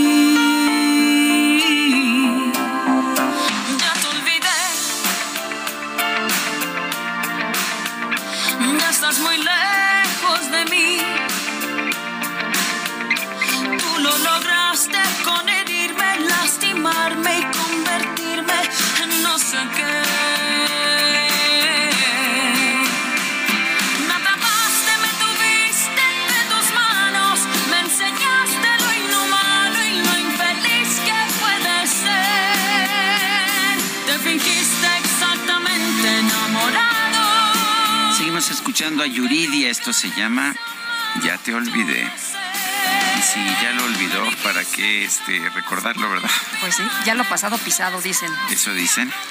Oye, Leti Monroy nos dice, buen día, Sergio y Lupita, los admiro mucho, siempre los escucho. Hoy estoy de descanso en mi casa y no me los podía perder. Leti, te mandamos un fuerte abrazo, Leti Monroy. Dice otra persona, las facilidades a importaciones que se están proponiendo son solo la apertura a productos que no cumplen con los lineamientos de sanidad e inocuidad en su país. Saludos desde La Laguna. ¿Sería más viable realmente apoyar a los productores mexicanos o tratar de garantizar el comercio de sus productos? Lo firma Beimar Lorenzo. Recibo del Banco de México una moneda, mira, Lupita, una moneda de 20 ah, pesos. A ver, deja ver. La moneda es por la es conmemorativa del bicentenario de la Marina Armada de México este 4 de octubre. De hecho, eh, se cumplen... Ah, se cumplen años del, del, surgimiento de la Marina Armada de México y lo que nos presenta lo que nos presenta la imagen que se presenta ahí es del teniente de navío José Antonio de Medina Miranda, que fue el primer secretario de Marina de nuestro país. 4 de octubre de 1821. En realidad es un poquito más que bicentenario, serían 201 años, pero ahorita nos echamos un volado. me parece bien, no porque tú eres medio merenguera, capaz que me lo ganas. te lo gano. Me gustan estas moneditas, la verdad es que las colecciono. Me la puedo me quedar. Parece, te la puedes quedar, te la puedes quedar. Y, eh, Banco de México somos dos, ¿eh? Porque luego nos peleamos por la moneda. No, pues bueno, puedes, no, no, no. adelante, adelante. Oye, no, hay información importante. El Consejo Coordinador Empresarial advirtió sobre posibles riesgos a la salud en caso de aplicarse las medidas establecidas en el acuerdo de apertura contra la inflación y la carestía que ratificó el presidente López Obrador. Francisco Cervantes es presidente del Consejo Coordinador Empresarial, a quien saludamos con mucho gusto, como siempre. Buenos días, Francisco. Hola. Hola, Paco. Nos, eh, Francisco Cervantes, ¿nos escuchas? Ahí estamos, ahora sí. ¿Qué tal? Muy buenos días. Es que nosotros no, te, no, te, escuchábamos. nosotros. Pero, pero bueno, cuéntanos, eh, ¿qué, qué, advertencia hace o qué alertamiento están haciendo eh, después del anuncio del presidente Andrés Manuel López Obrador con este nuevo EPASIC? No, miren, este, le doy un poquito de contexto. Sí. Este, en el PASIC número uno, eh, como ustedes saben, apoyaron todas las empresas y era una duración de seis meses. Se hizo un corte a los cinco meses y ahorita en este tiene una duración hasta febrero, o sea, otros cinco, cinco meses, ¿no? Se, toma la decisión, la Secretaría de Hacienda, de invitar a 15 empresas, nada más, para estos productos. Y en la licencia universal, algunos organismos del sector alimentario que pertenecen al Consejo Coordinador Empresarial se pusieron nerviosos ¿no? Sobre todo por los órganos reguladores y cuidar, porque aquí hago un paréntesis, México está dentro de los top 5 en el cuidado de salud alimentaria. México ha sido, hemos ganado muchos escaños en esto y sobre todo por el acuerdo que tenemos con Temec, es muy importante los órganos reguladores, ¿no? Entonces ahí fue donde entró el nerviosismo. Sin embargo, hablamos con el secretario de Hacienda de manera inmediata y nos aclaró perfectamente todas las todas las dudas. Ayer estuvieron los organismos, estuvo CNA, estuvo Antad estuvo Concamín, que Concamín dentro de Concamín están las cámaras alimentarias. Le estuvieron ahí con este pues preguntando todas las dudas que tenían. El secretario este platicó con ellos bien, se, se disiparon todas las dudas y hay tranquilidad, ¿no? Todavía ahí les dije, ¿alguna otra duda? Porque sí necesitamos estar tranquilos todos. Sí, porque se hablaba de, plagas, del riesgo de plagas y se hablaba del riesgo también a la salud, ¿no? Y entonces hasta un eh, eh, comunicado se dio a conocer precisamente en este sentido. Así es, pero no, después todo todo quedó, por eso luego salimos con con la, este los twitters de, de la plática que tuvimos con el secretario de Hacienda y el subsecretario y este y todo estuvo tranquilo y también hay que partir que las empresas que se escogieron son empresas maduras, son empresas tractoras, que ellos cuidan este el prestigio, la marca, tienen muchísimo cuidado este de ellos. Entonces también por los dos lados, ¿no?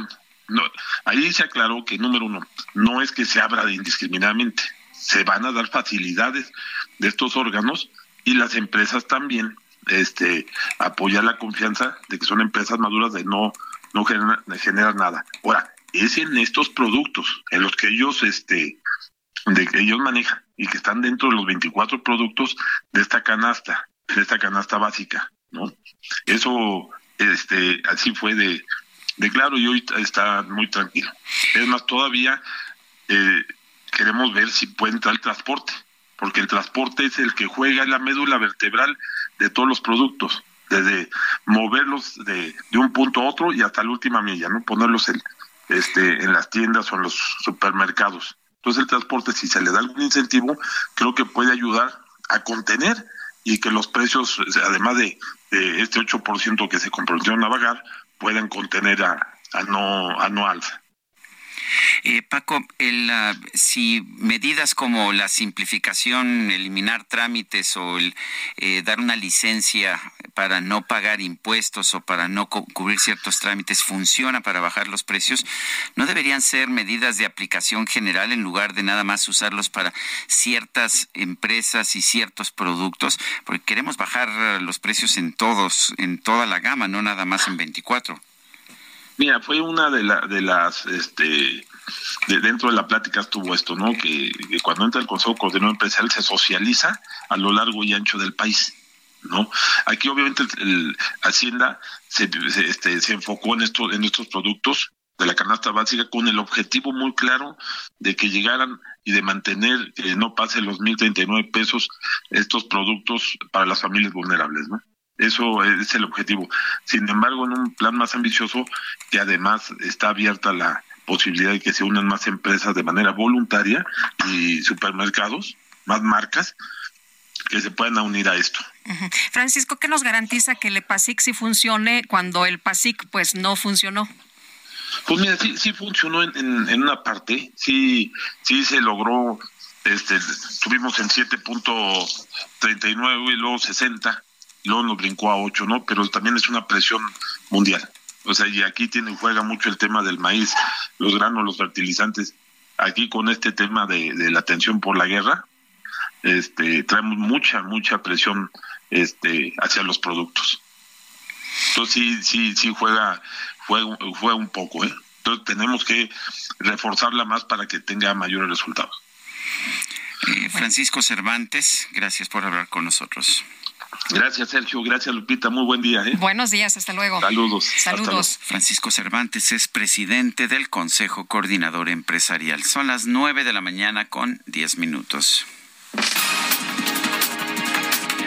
Vamos a un resumen de la información más importante. Esta mañana el presidente Andrés Manuel López Obrador celebró que el Senado haya aprobado la reforma constitucional que amplía hasta 2028 el uso del ejército en tareas de seguridad pública agradecer a los legisladores por su apoyo, porque esto tiene que ver con la seguridad pública es proteger a los ciudadanos. Aun cuando nosotros estamos sosteniendo la estrategia en atender las causas de la violencia, a partir de que la paz es fruto de la justicia, bueno, por otro lado, el presidente López Obrador planteó retomar el nombre de Mexicana de Aviación, así como usted lo escucha, para la nueva aerolínea estatal que sería administrada por la Secretaría de la Defensa Nacional sería muy bueno el que se usara eh, el nombre de Mexicana de Aviación en esta empresa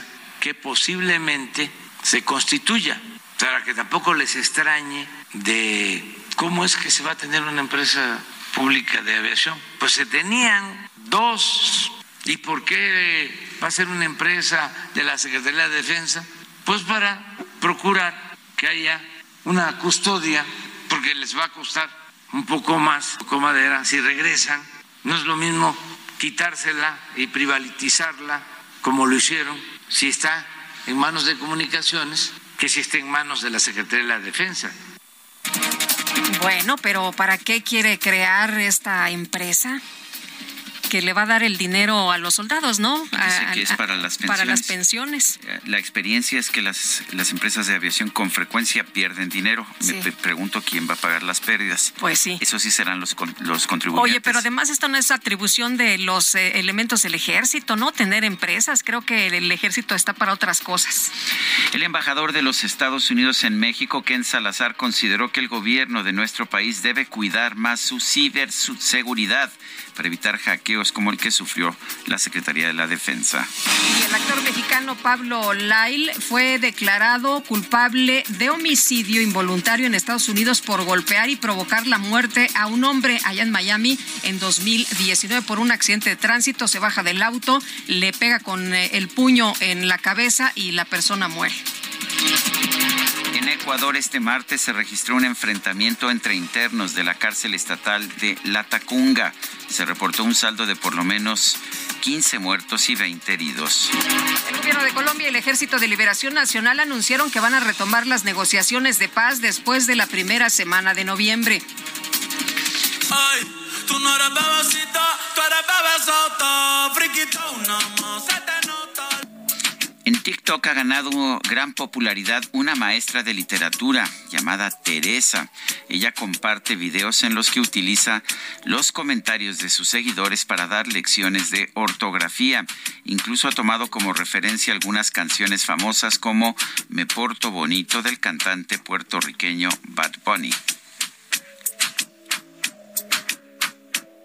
No eres de besita, tú eres de besota. Tú con mayúscula y tilde diacrítica porque es un pronombre personal. No eres de besita. Este tipo de diminutivo termina en cito cita, así que eres con C y sin H intercalada y coma. Otra vez tú con tilde diacrítica, tú eres de besota. Este tipo de aumentativo se hace con Z. Tú eres bebezote o bebezota. Punto final. En Soriana encuentras la mayor calidad. Aprovecha que la carne molida de res 80-20 está a 87.90 el kilo y la milanesa de res pulpa blanca a 159 pesos el kilo. Sí, a solo 159 pesos el kilo. Soriana, la de todos los mexicanos. Octubre 5, aplican restricciones. ¡Súbale lugares!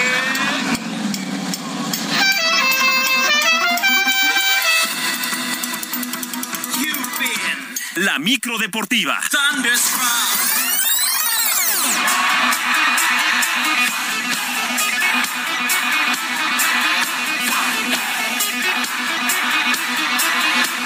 Sí, no es lo mismo, no es lo mismo decir tu micro deportiva que tú eres el mejor comentarista de deportes. Julio Romero, ¿cómo estás? Muy bien, muy buenos días. Tú con tilde, por supuesto. Sí, claro. tú eres, el mejor, todo con minúsculas. Muchísimas gracias. Comentarista de deportes. Con Muchas gracias. Por supuesto. Lo que sí estoy lejos del bebezote. Eso sí estoy. el bebecito. Oigan, muy buenos días. ¿Cómo están? Quiero saludarles, Sergio Lupita. Los estaba oyendo con su moneda de 20. No se preocupen, con eso alcanza. Contigo para el ya, contigo ya la. Con eso pueden pagar el pasaje de ¿Ah, los dos. Oye, pero contigo desempatamos. Sí. Así se le hace, ¿no? En, en, sí, claro. los volados. Pero les digo, no, no hay problema. Con eso pueden pagar, eh, pagan el pasaje los dos y no hay problema. bueno, pues si quieres. Eh, Oye, en esa micro sí me subo. ¿Me aceptas para, para el pasaje? ¿Qué te parece una pelota de béisbol del home run número 62 de Aaron Judge? Estaría impresionante, ¿no? bueno, ¿cuánto vale una bola de esas? Bueno, con esa compramos la ruta completa. Porque exactamente el día de ayer Aaron Judge conectó su home run 62 en lo que va de la campaña con los Yankees de Nueva York. Rompe el récord de Roger Maris, que era de 61, que venía justamente en 1961 y es el máximo runero en la Liga Americana. En la Liga Americana. Ahora, pero eh, son muy cuestionados. Hay varios que lo rebasan en la nacional, pero están, han sido muy cuestionados, ¿no? Sí, pues está ahí Mark Maguire, está Barry Bonds, ¿no? Que conectó Sammy 73, Sammy Sosa, Mark Maguire. Eh, bueno, eh, la pelota se va a pagar por ahí de 2 millones de dólares por la pelota que ganó el día de ayer este un aficionado.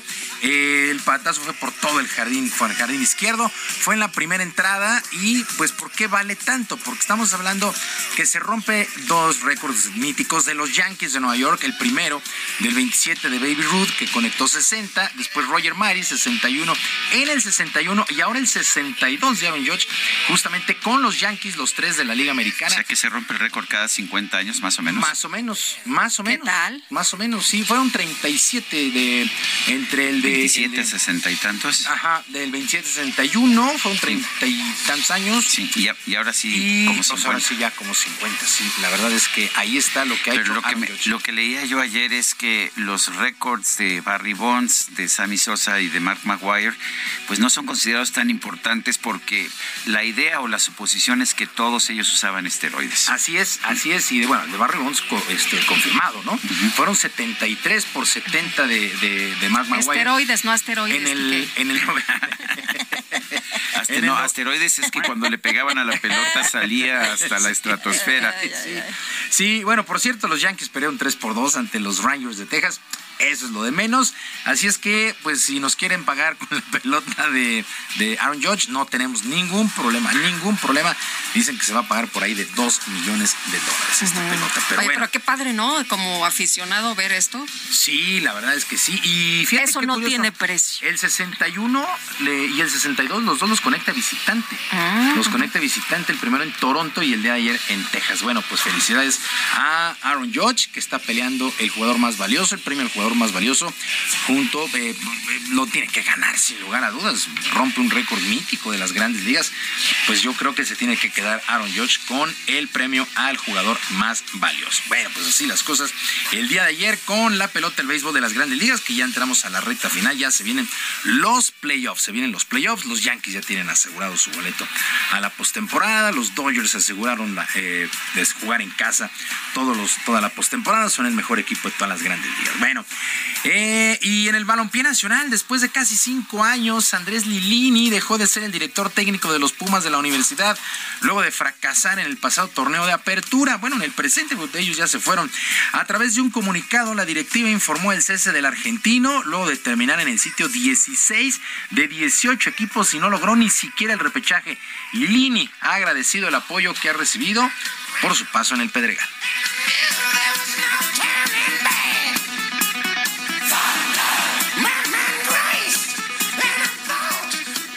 un agradecido de que Pumas me haya pasado por mi vida eternamente. Eh, gracias a, todos por el apoyo incondicional que han demostrado siempre. Hemos dado todos los que participamos de este proceso lo máximo. No pudimos llegar a, a donde nosotros y ustedes querían y seguramente lo harán, porque el equipo lo va a lograr. Y eso sería todo. Bueno, Andrés Lilini dirigió 97 duelos, ganó 30, perdió 32 y empató 35, porcentaje del 41% en su paso por el equipo de los Pumas de la universidad. Mientras tanto, la selección mexicana de fútbol femenil ya tiene nuevo entrenador en la persona del español Pedro López, quien fue presentado de manera oficial. El timonel ha reconocido que tiene mucho trabajo por delante, pero agregó que se cuenta con el material humano y la infraestructura necesaria para lograr los objetivos.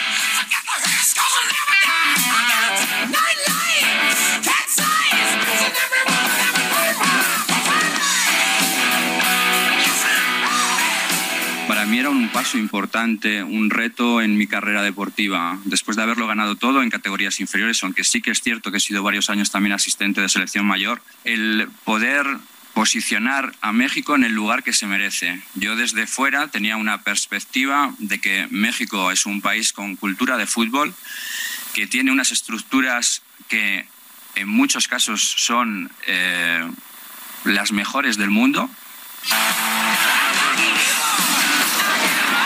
Bueno, pues mucha suerte eh, Pedro López. Él estará debutando en un amistoso contra Chile con la selección mayor y lo primero que ha hecho es llamar a Charlín Corral.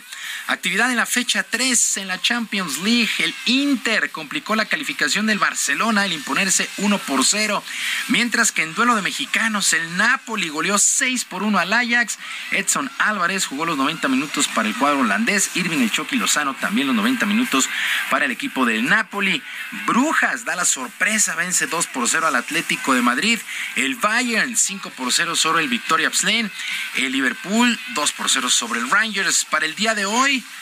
el Chelsea estará enfrentando al Milán, Sevilla contra el Dortmund y el Real Madrid estará jugando contra el Shakhtar. Es la actividad el día de hoy en la Champions. 14 horas los duelos más destacados. Y de nueva cuenta el piloto Sergio Pérez subirá a un RB7 para dar una exhibición ante sus paisanos allá en Guadalajara el próximo 25 de octubre, justamente una semana antes del Gran Premio de México en el Autódromo de los Hermanos Rodríguez. A través de sus redes sociales, el conductor de la escudería Red Bull hizo una invitación para que lo acompañen a este evento que se ha denominado el Show Run.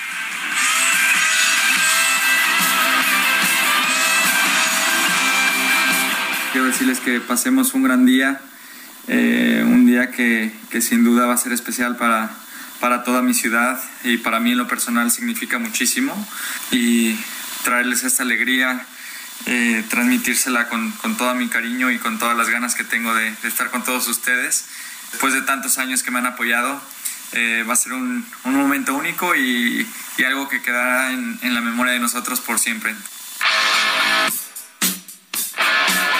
Checo ya tuvo una exhibición en el 2011 allá en Guadalajara cuando corría para Sauber junto a 250 mil espectadores y el año pasado corrió en el Paso de la Reforma aquí en la capital y reunió 130 mil aficionados. Así es que una cita tendrán los aficionados de Guadalajara al automovilismo 25 de octubre.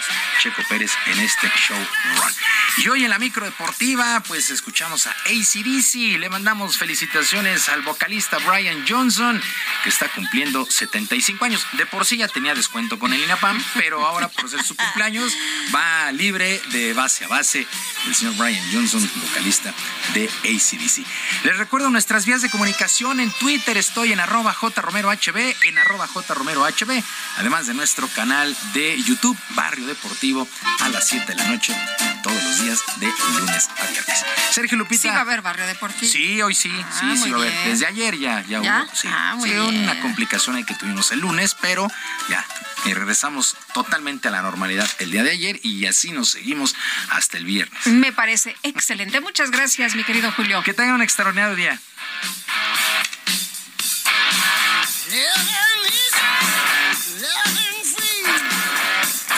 El expresidente de los Estados Unidos, Donald Trump, tenía miedo de morir de COVID-19 cuando se infectó en octubre de 2020. Esto reveló la periodista del New York Times, Maggie Haberman, en su libro titulado Confidence Man, que significa el estafador. En él revela detalles del gobierno de Donald Trump. El problema de que el exmandatario se enfermara era la repercusión que podría tener en su imagen, ya que se llevaban a cabo las elecciones presidenciales que terminó por ganar su contrincante demócrata Joe Biden. Son las nueve de la mañana con 24 minutos. Vamos a una pausa y regresamos.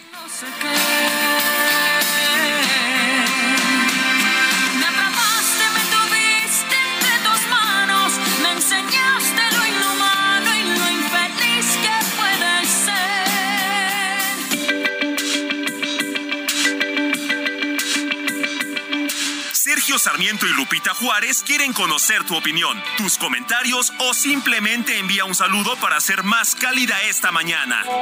Envía tus mensajes al WhatsApp 55 20 10 96 47.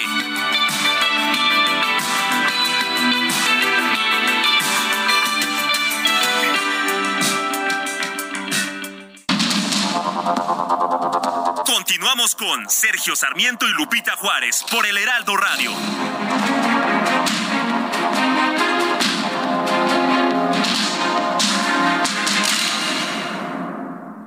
Gastrolab, historia, recetas, materia prima y un sinfín de cosas que a todos nos interesan.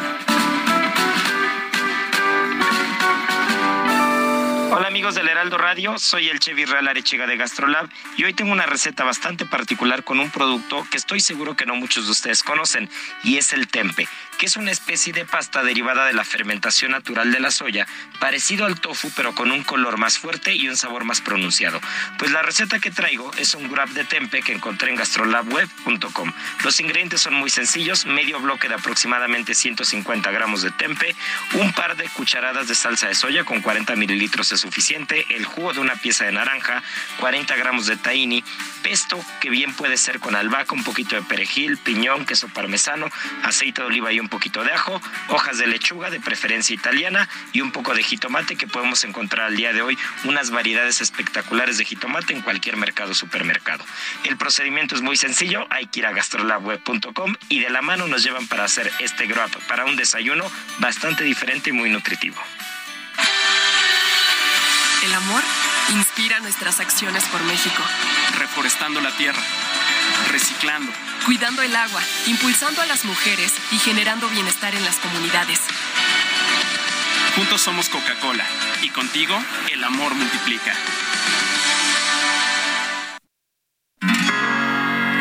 Todo llega a su fin. No puedo dejarte. Maldita Quererte es lo que más. Robaste mi corazón y estoy mal. No te puedo dejar de pensar. Me da miedo tu prisa y tu voz cuando dices adiós y me cuesta aceptar.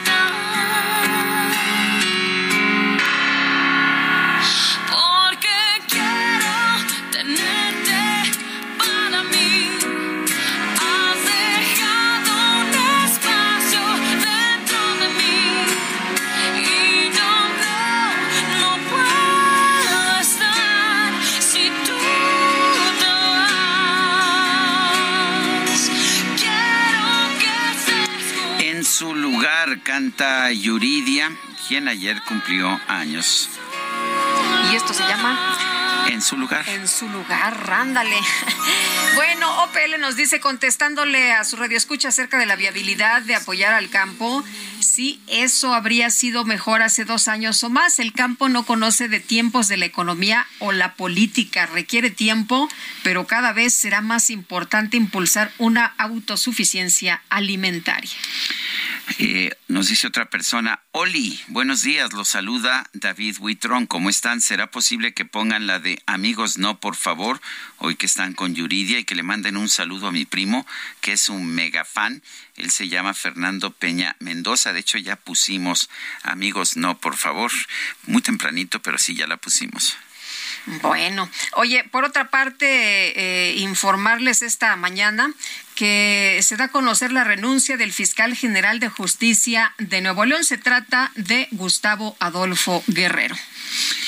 Y en otros temas, eh, dice un comunicado de prensa del CCH Plantel Sur que el 4 de octubre, aproximadamente a las 18.30 horas, se sorprendió a dos personas del sexo masculino saliendo del plantel con una bolsa y una caja con diversos objetos que ahora se sabe son bienes del patrimonio universitario. Estos actos son considerados como hechos constitutivos de un ilícito que son sancionados por las leyes en materia penal. Se presentará la denuncia ante las autoridades ministeriales. Bueno, y Jorge Mañe Rendón es presidente de la Federación Mexicana de Padel eh, FEMEPA, quien saludamos esta mañana. Jorge, ¿qué tal? Muy buenos días. Buenos días, mucho gusto, encantado de estar con ustedes. Oye, pues cuéntanos, cuéntanos de este torneo que ha llegado a México, que es el FIT eh, Platinum, y pues eh, danos detalles de esto que Sí, claro. tiene pues ya interesados a muchos. Sí, fíjate que es, es, es, es, es un honor para México y obviamente para la Ciudad de México, el Club Libanés y todos los patrocinadores, que seamos sede de uno de los tres torneos más importantes a nivel mundial del FIT Tour, del, del- la, la serie de, de- de eventos de la Federación Internacional de Padel, que es el FIT Platinum. Eh, es un torneo que va, va a traer a los mejores jugadores del mundo, obviamente a los mejores jugadores de México también se van a estar midiendo y es la próxima semana, empieza el próximo miércoles 11 en, y se juega, se va a llevar a cabo el evento en el centro libanés. Y obviamente estamos muy contentos este, y, esperando que, que todo el mundo esté presente apoyando a los mexicanos y sobre todo este gran esfuerzo que, que se está haciendo para poder haber traído uno de los tres eventos más grandes. Eh, Jorge, cuéntanos eh, cómo son los jugadores que vienen. ¿Son de altísimo nivel? ¿Son los mejores del mundo o, son de nivel intermedio? No, no, no, no. Vienen jugadores del, del top 30 del mundo, eh, de altísimo nivel, figuras reconocidas como Juan Martín Díaz, como Ramiro Rubio, eh, Alejandro Arroyo, o sea, vienen y además van a jugar los mejores exponentes del ranking nacional y, y de y del, continente. Vienen los las parejas número uno de Uruguay, de, Paraguay, de Chile, eh, o sea, el nivel es, es de excelencia y de altísimo de altísimo nivel. Oye, y cuéntanos también de los jugadores mexicanos. Sí tenemos muchos eh, eh, jugadores en, en, México, sí tenemos gente muy destacada en este deporte. Sí, claro. Fíjate que eh, hemos venido creciendo mucho, no solo en volumetría de, de infraestructura, de jugadores, de coaches, sino también en nivel. Y hoy les puedo decir que, que Raúl Méndez y Pablo Amora eh, Octavio Lara, eh, Fabián Mujica, Juan Pablo Castillo, eh, son jugadores que ya compiten a nivel internacional con muy buenos resultados y que estos, estos torneos, estos eventos, sobre todo aquí en México, pues son un foro para ellos para mostrarse y dos, para foguearse, para tener la oportunidad de competir con los, con los mejores exponentes, lo cual sin duda va, va a aportarles subir su nivel. ¿Y la, gente común y corriente puede ir a asistir a este torneo? Sí, claro que sí. Este, eh, de hecho, los, los organizadores y los patrocinadores, este, haciendo un esfuerzo, pues pusieron la entrada general a mil pesos por todo el evento. Estás hablando por los cinco días. Y, y, y vaya, este, haciendo el esfuerzo para que la gente asista, todos asistan a esta gran fiesta de hecho, además el evento está rodeado de, amenidades y de y de otro tipo de actividades que, que va a ser muy atractivo no solo a la gente gustosa de ver el pádel, sino a la gente que por primera vez lo quiere ver y, tenga la oportunidad de, pasar unos días de convivencia excelentes. Eh, dices, Jorge, que es en el libanés. Creo que hay dos libaneses, eh, uno en Avenida Toluca y otro en la colonia Florida. ¿En cuál es? Es en el, en el, en el deportivo. Eso es, el, que está en la Avenida Toluca. Está ahí, ah, exactamente. Muy bien. Ahí va a ser. Este, están todos invitados y, y, la realidad es, insisto, como dije al principio, es un gran esfuerzo conjunto de, de los patrocinadores, de los de los organizadores, de la Federación y, y, de la Federación Internacional de, de habernos apoyado por y habernos asignado este, este magno evento, este magno torneo, que además otorga 200 puntos al ranking mundial, que no es poca cosa. Muy bien, pues Jorge, muchas gracias por invitarnos. Muy buenos días. Claro que sí, y nos, vemos por ahí. seguramente, y ahí nos saludamos y todo el mundo invitado. Muchísimas gracias. Gracias a ti, qué amable. Jorge Mañe Rendón es presidente de la Federación Mexicana de Padel. Son las nueve con cuarenta minutos. Vamos a un recorrido por el país. Daniela García empieza ya desde Nuevo León. Adelante, Daniela. Buenos días, Sergio Lupita. Pues en efecto, este martes se registró otro ataque armado entre Fuerza Civil y un grupo de criminales, ahora en el municipio de Los Herrera, Nuevo León, que terminó con dos criminales abatidos. Se informó que policías del cuerpo policiaco realizaban trabajos de inteligencia cuando ubicaron a un grupo de personas armadas, por lo que implementaron acciones tácticas para encercarlos, pero los criminales iniciaron una agresión a balazos contra los uniformados. Ante esto, los elementos repelieron el ataque, originándose un enfrentamiento que dejó como saldo dos delincuentes abatidos. Al momento no se reportan personas lesionadas. Se informó la autoridad, los hechos ocurrieron en la brecha conocida como el orégano alrededor de las 12.20 de ayer martes. En la información esta mañana desde Nuevo León. Buenos días, Sergio y Lupita. Con alrededor de medio millón de dosis, del jueves 6 al martes 18 de octubre, se llevará a cabo la vacunación contra COVID-19 para niñas y niños de 5 a 6 años en el Estado de México, informaron los gobiernos federal y estatal. En el mismo periodo se aplicará la segunda dosis del biológico al grupo etario de 7 y 8 años de edad. A través de un comunicado conjunto, las autoridades destacaron que los menores de 5 y 6 años podrán recibir la primera dosis en su municipio de residencia, presentando CURP o acta de nacimiento, comprobante de domicilio y expediente impreso con código QR que pueden descargar en el sitio web Mi Vacuna, mientras que los pequeños de 7 y 8 años que van a recibir la segunda dosis deberán presentar además el comprobante de la primera aplicación de la vacuna. Los niños deberán acudir acompañados de una persona mayor de 18 años, preferentemente su padre, madre o tutor, en un horario de 9 a 16 horas, de acuerdo con el calendario establecido por municipio. Las sedes y fechas se pueden consultar en la página de internet Mi Vacuna. Hasta aquí mi reporte. Buenos días. Bueno, y vamos ahora con Antonio Bautista, coeditor de Estados en el Heraldo de México. Hola, Toño, ¿cómo estás? Buenos días. Buenos días, Sergio y Lupita. Dos años y medio de pandemia han tenido consecuencias graves en muchos sectores y uno de los más eh, vulnerados pues, han sido los infantes. El aislamiento al que nos obligó la presencia de la COVID-19 contribuyó a reducir la actividad física de los niños que permanecieron en sus casas con clases en línea durante este tiempo. Ahora organizaciones civiles advierten que eh, pues el regreso a clases ha puesto a más de 25 millones de estudiantes en riesgo al, volver a entornos escolares que promueven una mala nutrición. Un estudio presentado por el Poder del Consumidor, la Red por los Derechos de la Infancia en México y la coalición Contrapeso señaló que nueve de cada diez escuelas de la Ciudad de México violan los lineamientos para venta de alimentos y bebidas en los planteles en la capital del país. Desde hace ocho años se prohibió vender comida chatarra dentro de las escuelas de educación básica. Sin embargo, la falta de vigilancia, eh, eh, los intereses económicos, y los malos hábitos alimenticios impiden que se cumpla con esta disposición. Sobre los malos hábitos alimenticios, la emergencia sanitaria estancó el combate a la obesidad infantil de acuerdo con la encuesta nacional de salud y nutrición 2021. Los datos indican que hubo un incremento entre menores de 5 años que sufren obesidad al pasar de 6.8% en 2018 a 7.8% en 2021. Entre los menores de 5 a 11 años la obesidad aumentó 17% en el mismo periodo, mientras que de 12 a 19 años el porcentaje de incremento fue de 18 ciento. La UNICEF también ha advertido que en México uno de cada 20 niños menores de 5 años padece obesidad y uno de cada 3 entre 6 y 19 sufre esta enfermedad. Otra entidad que prohibió en 2020 la comida chatarra fue Oaxaca. La ley que avaló impide la venta de alimentos y bebidas ultraprocesados a menores de edad en toda la entidad, lo que convirtió eh, a, a este estado en el primero en contar con una norma de estas características. Sin embargo, dos años después, las organizaciones sociales advierten que ha faltado contundencia en las medidas para aplicar la ley. Se aplica, se calcula, perdón, eh, que en México cuatro millones de niños en edad escolar viven con sobrepeso y obesidad y de no tomar medidas urgentes, uno de cada dos menores puede desarrollar diabetes a lo largo de su vida.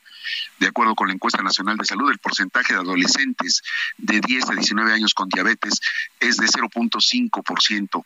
Además, 0.5% de este grupo padece hipertensión, 0.7% tiene colesterol y 1% ya tiene triglicéridos altos. De acuerdo con las organizaciones sociales, las escuelas forman parte de este problema de salud, pues se calcula que en una jornada escolar se consumen 550 calorías provenientes de eh, pues, alimentos ultraprocesados. Y bueno, pues así está el panorama, Sergio Lupita. Gracias, Toño. Muy buenos días. Buenos días. El Consejo Ciudadano para la Seguridad y Justicia de la Ciudad de México y el gobierno de la capital lanzaron la campaña Contigo avanzamos en más seguridad. El doctor Salvador Guerrero Chiprés es consejero presidente del Consejo Ciudadano para la Seguridad y Justicia de la Ciudad de México. Salvador, buenos días. Gracias por tomar nuestra llamada. Cuéntanos acerca de esta campaña Contigo avanzamos en más seguridad. Eh, por supuesto, contigo avanzamos, Lupita, Sergio, es un esfuerzo para reconocer que por supuesto ha habido mejorías tanto en percepción como en datos duros para indicarnos a todos que sí funciona una estrategia integral de seguridad y la denuncia ciudadana y eso ha permitido que se reduzcan estos índices. Al mismo tiempo creemos que este momentum positivo debe profundizarse, debe ampliarse, debe radicalizarse y por eso hemos desplegado en las 16 demarcaciones de la Ciudad de México, 48 brigadas móviles y 18 brigadas fijas en que el Consejo Ciudadano y el Gobierno de la Ciudad de México le dicen a la ciudadanía, dinos cuáles otros problemas están ahí, sugiere propuestas, danos tu opinión, indícanos qué es lo que podemos hacer ciudadanía y gobierno para precisamente aprovechar estas condiciones que en contraste con otras entidades las más pobladas del país pues está dando los mejores resultados en la capital nacional. Oye, Salvador, ¿qué es lo que demanda la ciudadanía? ¿Qué es lo que se han encontrado? Tengo entendido que ustedes reciben em, eh, pues cartas, que reciben llamadas, que van a, los lugares, caminan y, platican con la gente, hay un acercamiento directo, pero ¿qué le dice eh, la gente a la autoridad? Mira, ahorita tenemos el análisis de 13.600 cédulas que van dirigidas a la jefa de gobierno y que el Consejo Ciudadano está, eh, digamos, ordenando y está canalizando a la Secretaría de Seguridad Ciudadana y a la Dirección de Participación Ciudadana del Gobierno Central. Y nos indican 49% de las ciudadanas y ciudadanos que falta patrullaje, esto es vehículos con policías, porque también en 24.5% de los casos les gustaría ver más presencia policial a pie también alumbrado nos indica el 49, el perdón, el 37% de quienes han respondido las cédulas nos indica que es necesario el alumbrado. Hay también algunas sugerencias y opiniones relacionadas con aumentar las cámaras de vigilancia en el 16% de los casos. También hay reportes de delitos específicos recientes en 5% de los casos. Hay también una sugerencia de mejorar la inteligencia ciudadana, es decir, el aprovechamiento de la información de la ciudadanía. Y nos llama la atención, fíjense que hay una eh, sugerencia de inhibir la venta de drogas en un porcentaje estadístico que parece no muy alto, que es 2.4%, pero que es el doble de la petición ciudadana de inhibir la venta de alcohol. Y nos parece significativo porque estamos hablando de que de pronto sí está el tema de las chelerías, pero está muy cierto muy intenso, relacionado también con contención emocional que estamos recibiendo, el asunto de las adicciones a drogas ilegales.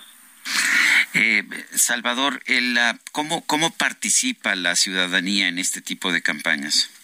Eh, básicamente se trata de buzones ambulantes en 48 brigadas, que implica, se le invita a la ciudadanía a considerar si ella quiere proponer algo para mejorar la seguridad, si sabe de algún problema de seguridad, que nos lo comunique respetando el anonimato y comprometiéndonos, si así lo acepta, a que sus datos personales, si así quiere compartirlos, sean conocidos por el gobierno para que el gobierno, a través de la jefatura o de la Secretaría de Seguridad Ciudadana o el propio Consejo Ciudadano, se comunique con ellos y le indique en qué va su propuesta, en qué va el problema que planteó, en qué va el seguimiento de esa opinión que, compartió con nosotros. Esa es un poco la lógica de Contigo Avanzamos, avanzamos esta campaña que no tiene precedente en la capital nacional, organizada por parte de ciudadanía y de gobierno de la ciudad. Salvador Guerrero Chiprés, consejero presidente del Consejo Ciudadano para la Seguridad y Justicia de la Ciudad de México, gracias por hablar con nosotros. Gracias, Lupita, Sergio. Hasta luego. Hasta luego, Salvador. Qué gusto saludarte. Muy buenos días. Pues qué bueno que escuchen a la gente, ¿no?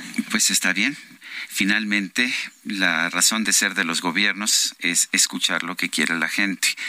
Son las nueve de la mañana con 49 minutos. Vamos a un resumen de la información surgida esta misma mañana. El presidente López Obrador criticó que el Parlamento Europeo haya propuesto al presidente de Ucrania, Volodymyr Zelensky, como candidato a recibir el Premio Nobel de la Paz.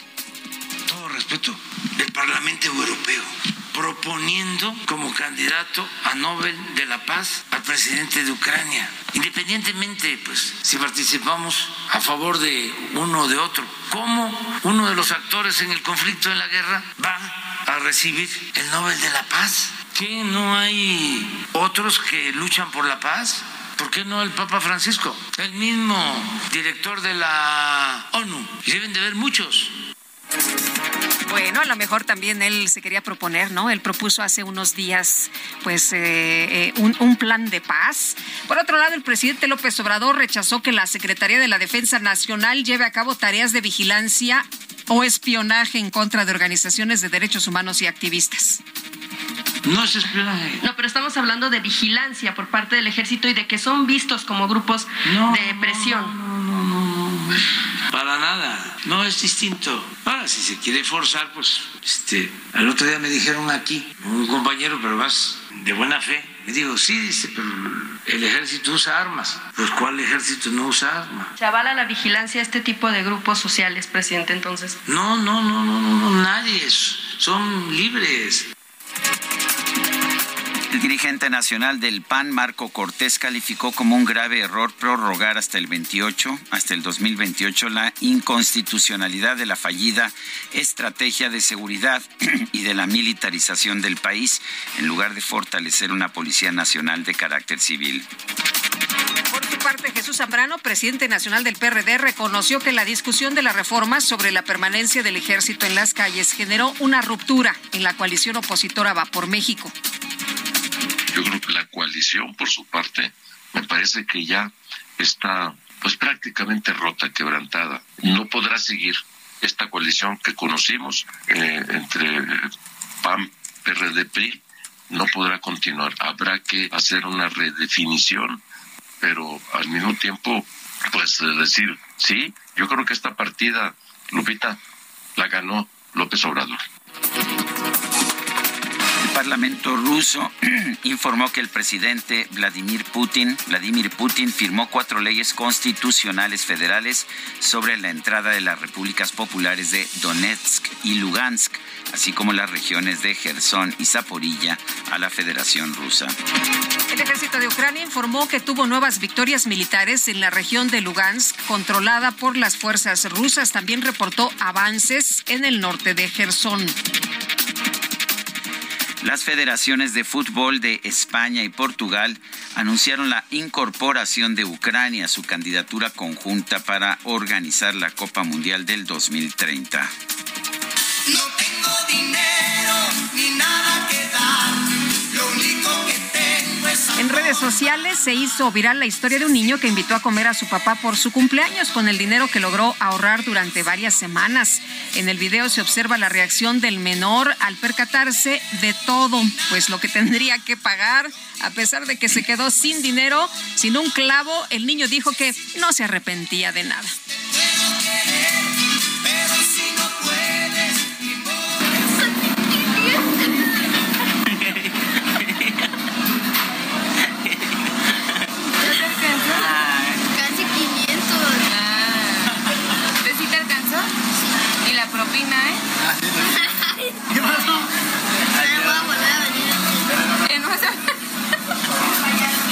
Si te invitan, ¿sí vienes?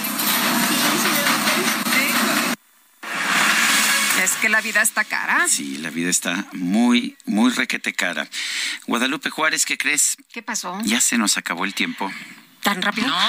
Sí, tan Sí, rápido. sí, sí. Vámonos entonces. Que la pasen todos muy bien. Disfruten este día y nos escuchamos mañana, que es jueves. Hasta mañana. Hasta entonces, gracias de todo corazón. Hay un ángel hecho para mí y te conocí. El viento se me fue tal como llegó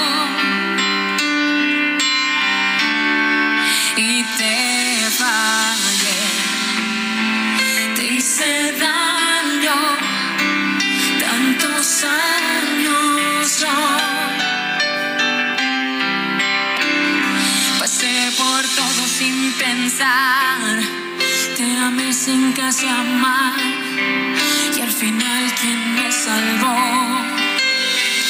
el ángel que quiero yo.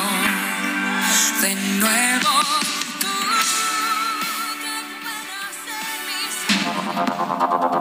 Heraldo Media Group presentó Sergio Sarmiento y Lupita Juárez.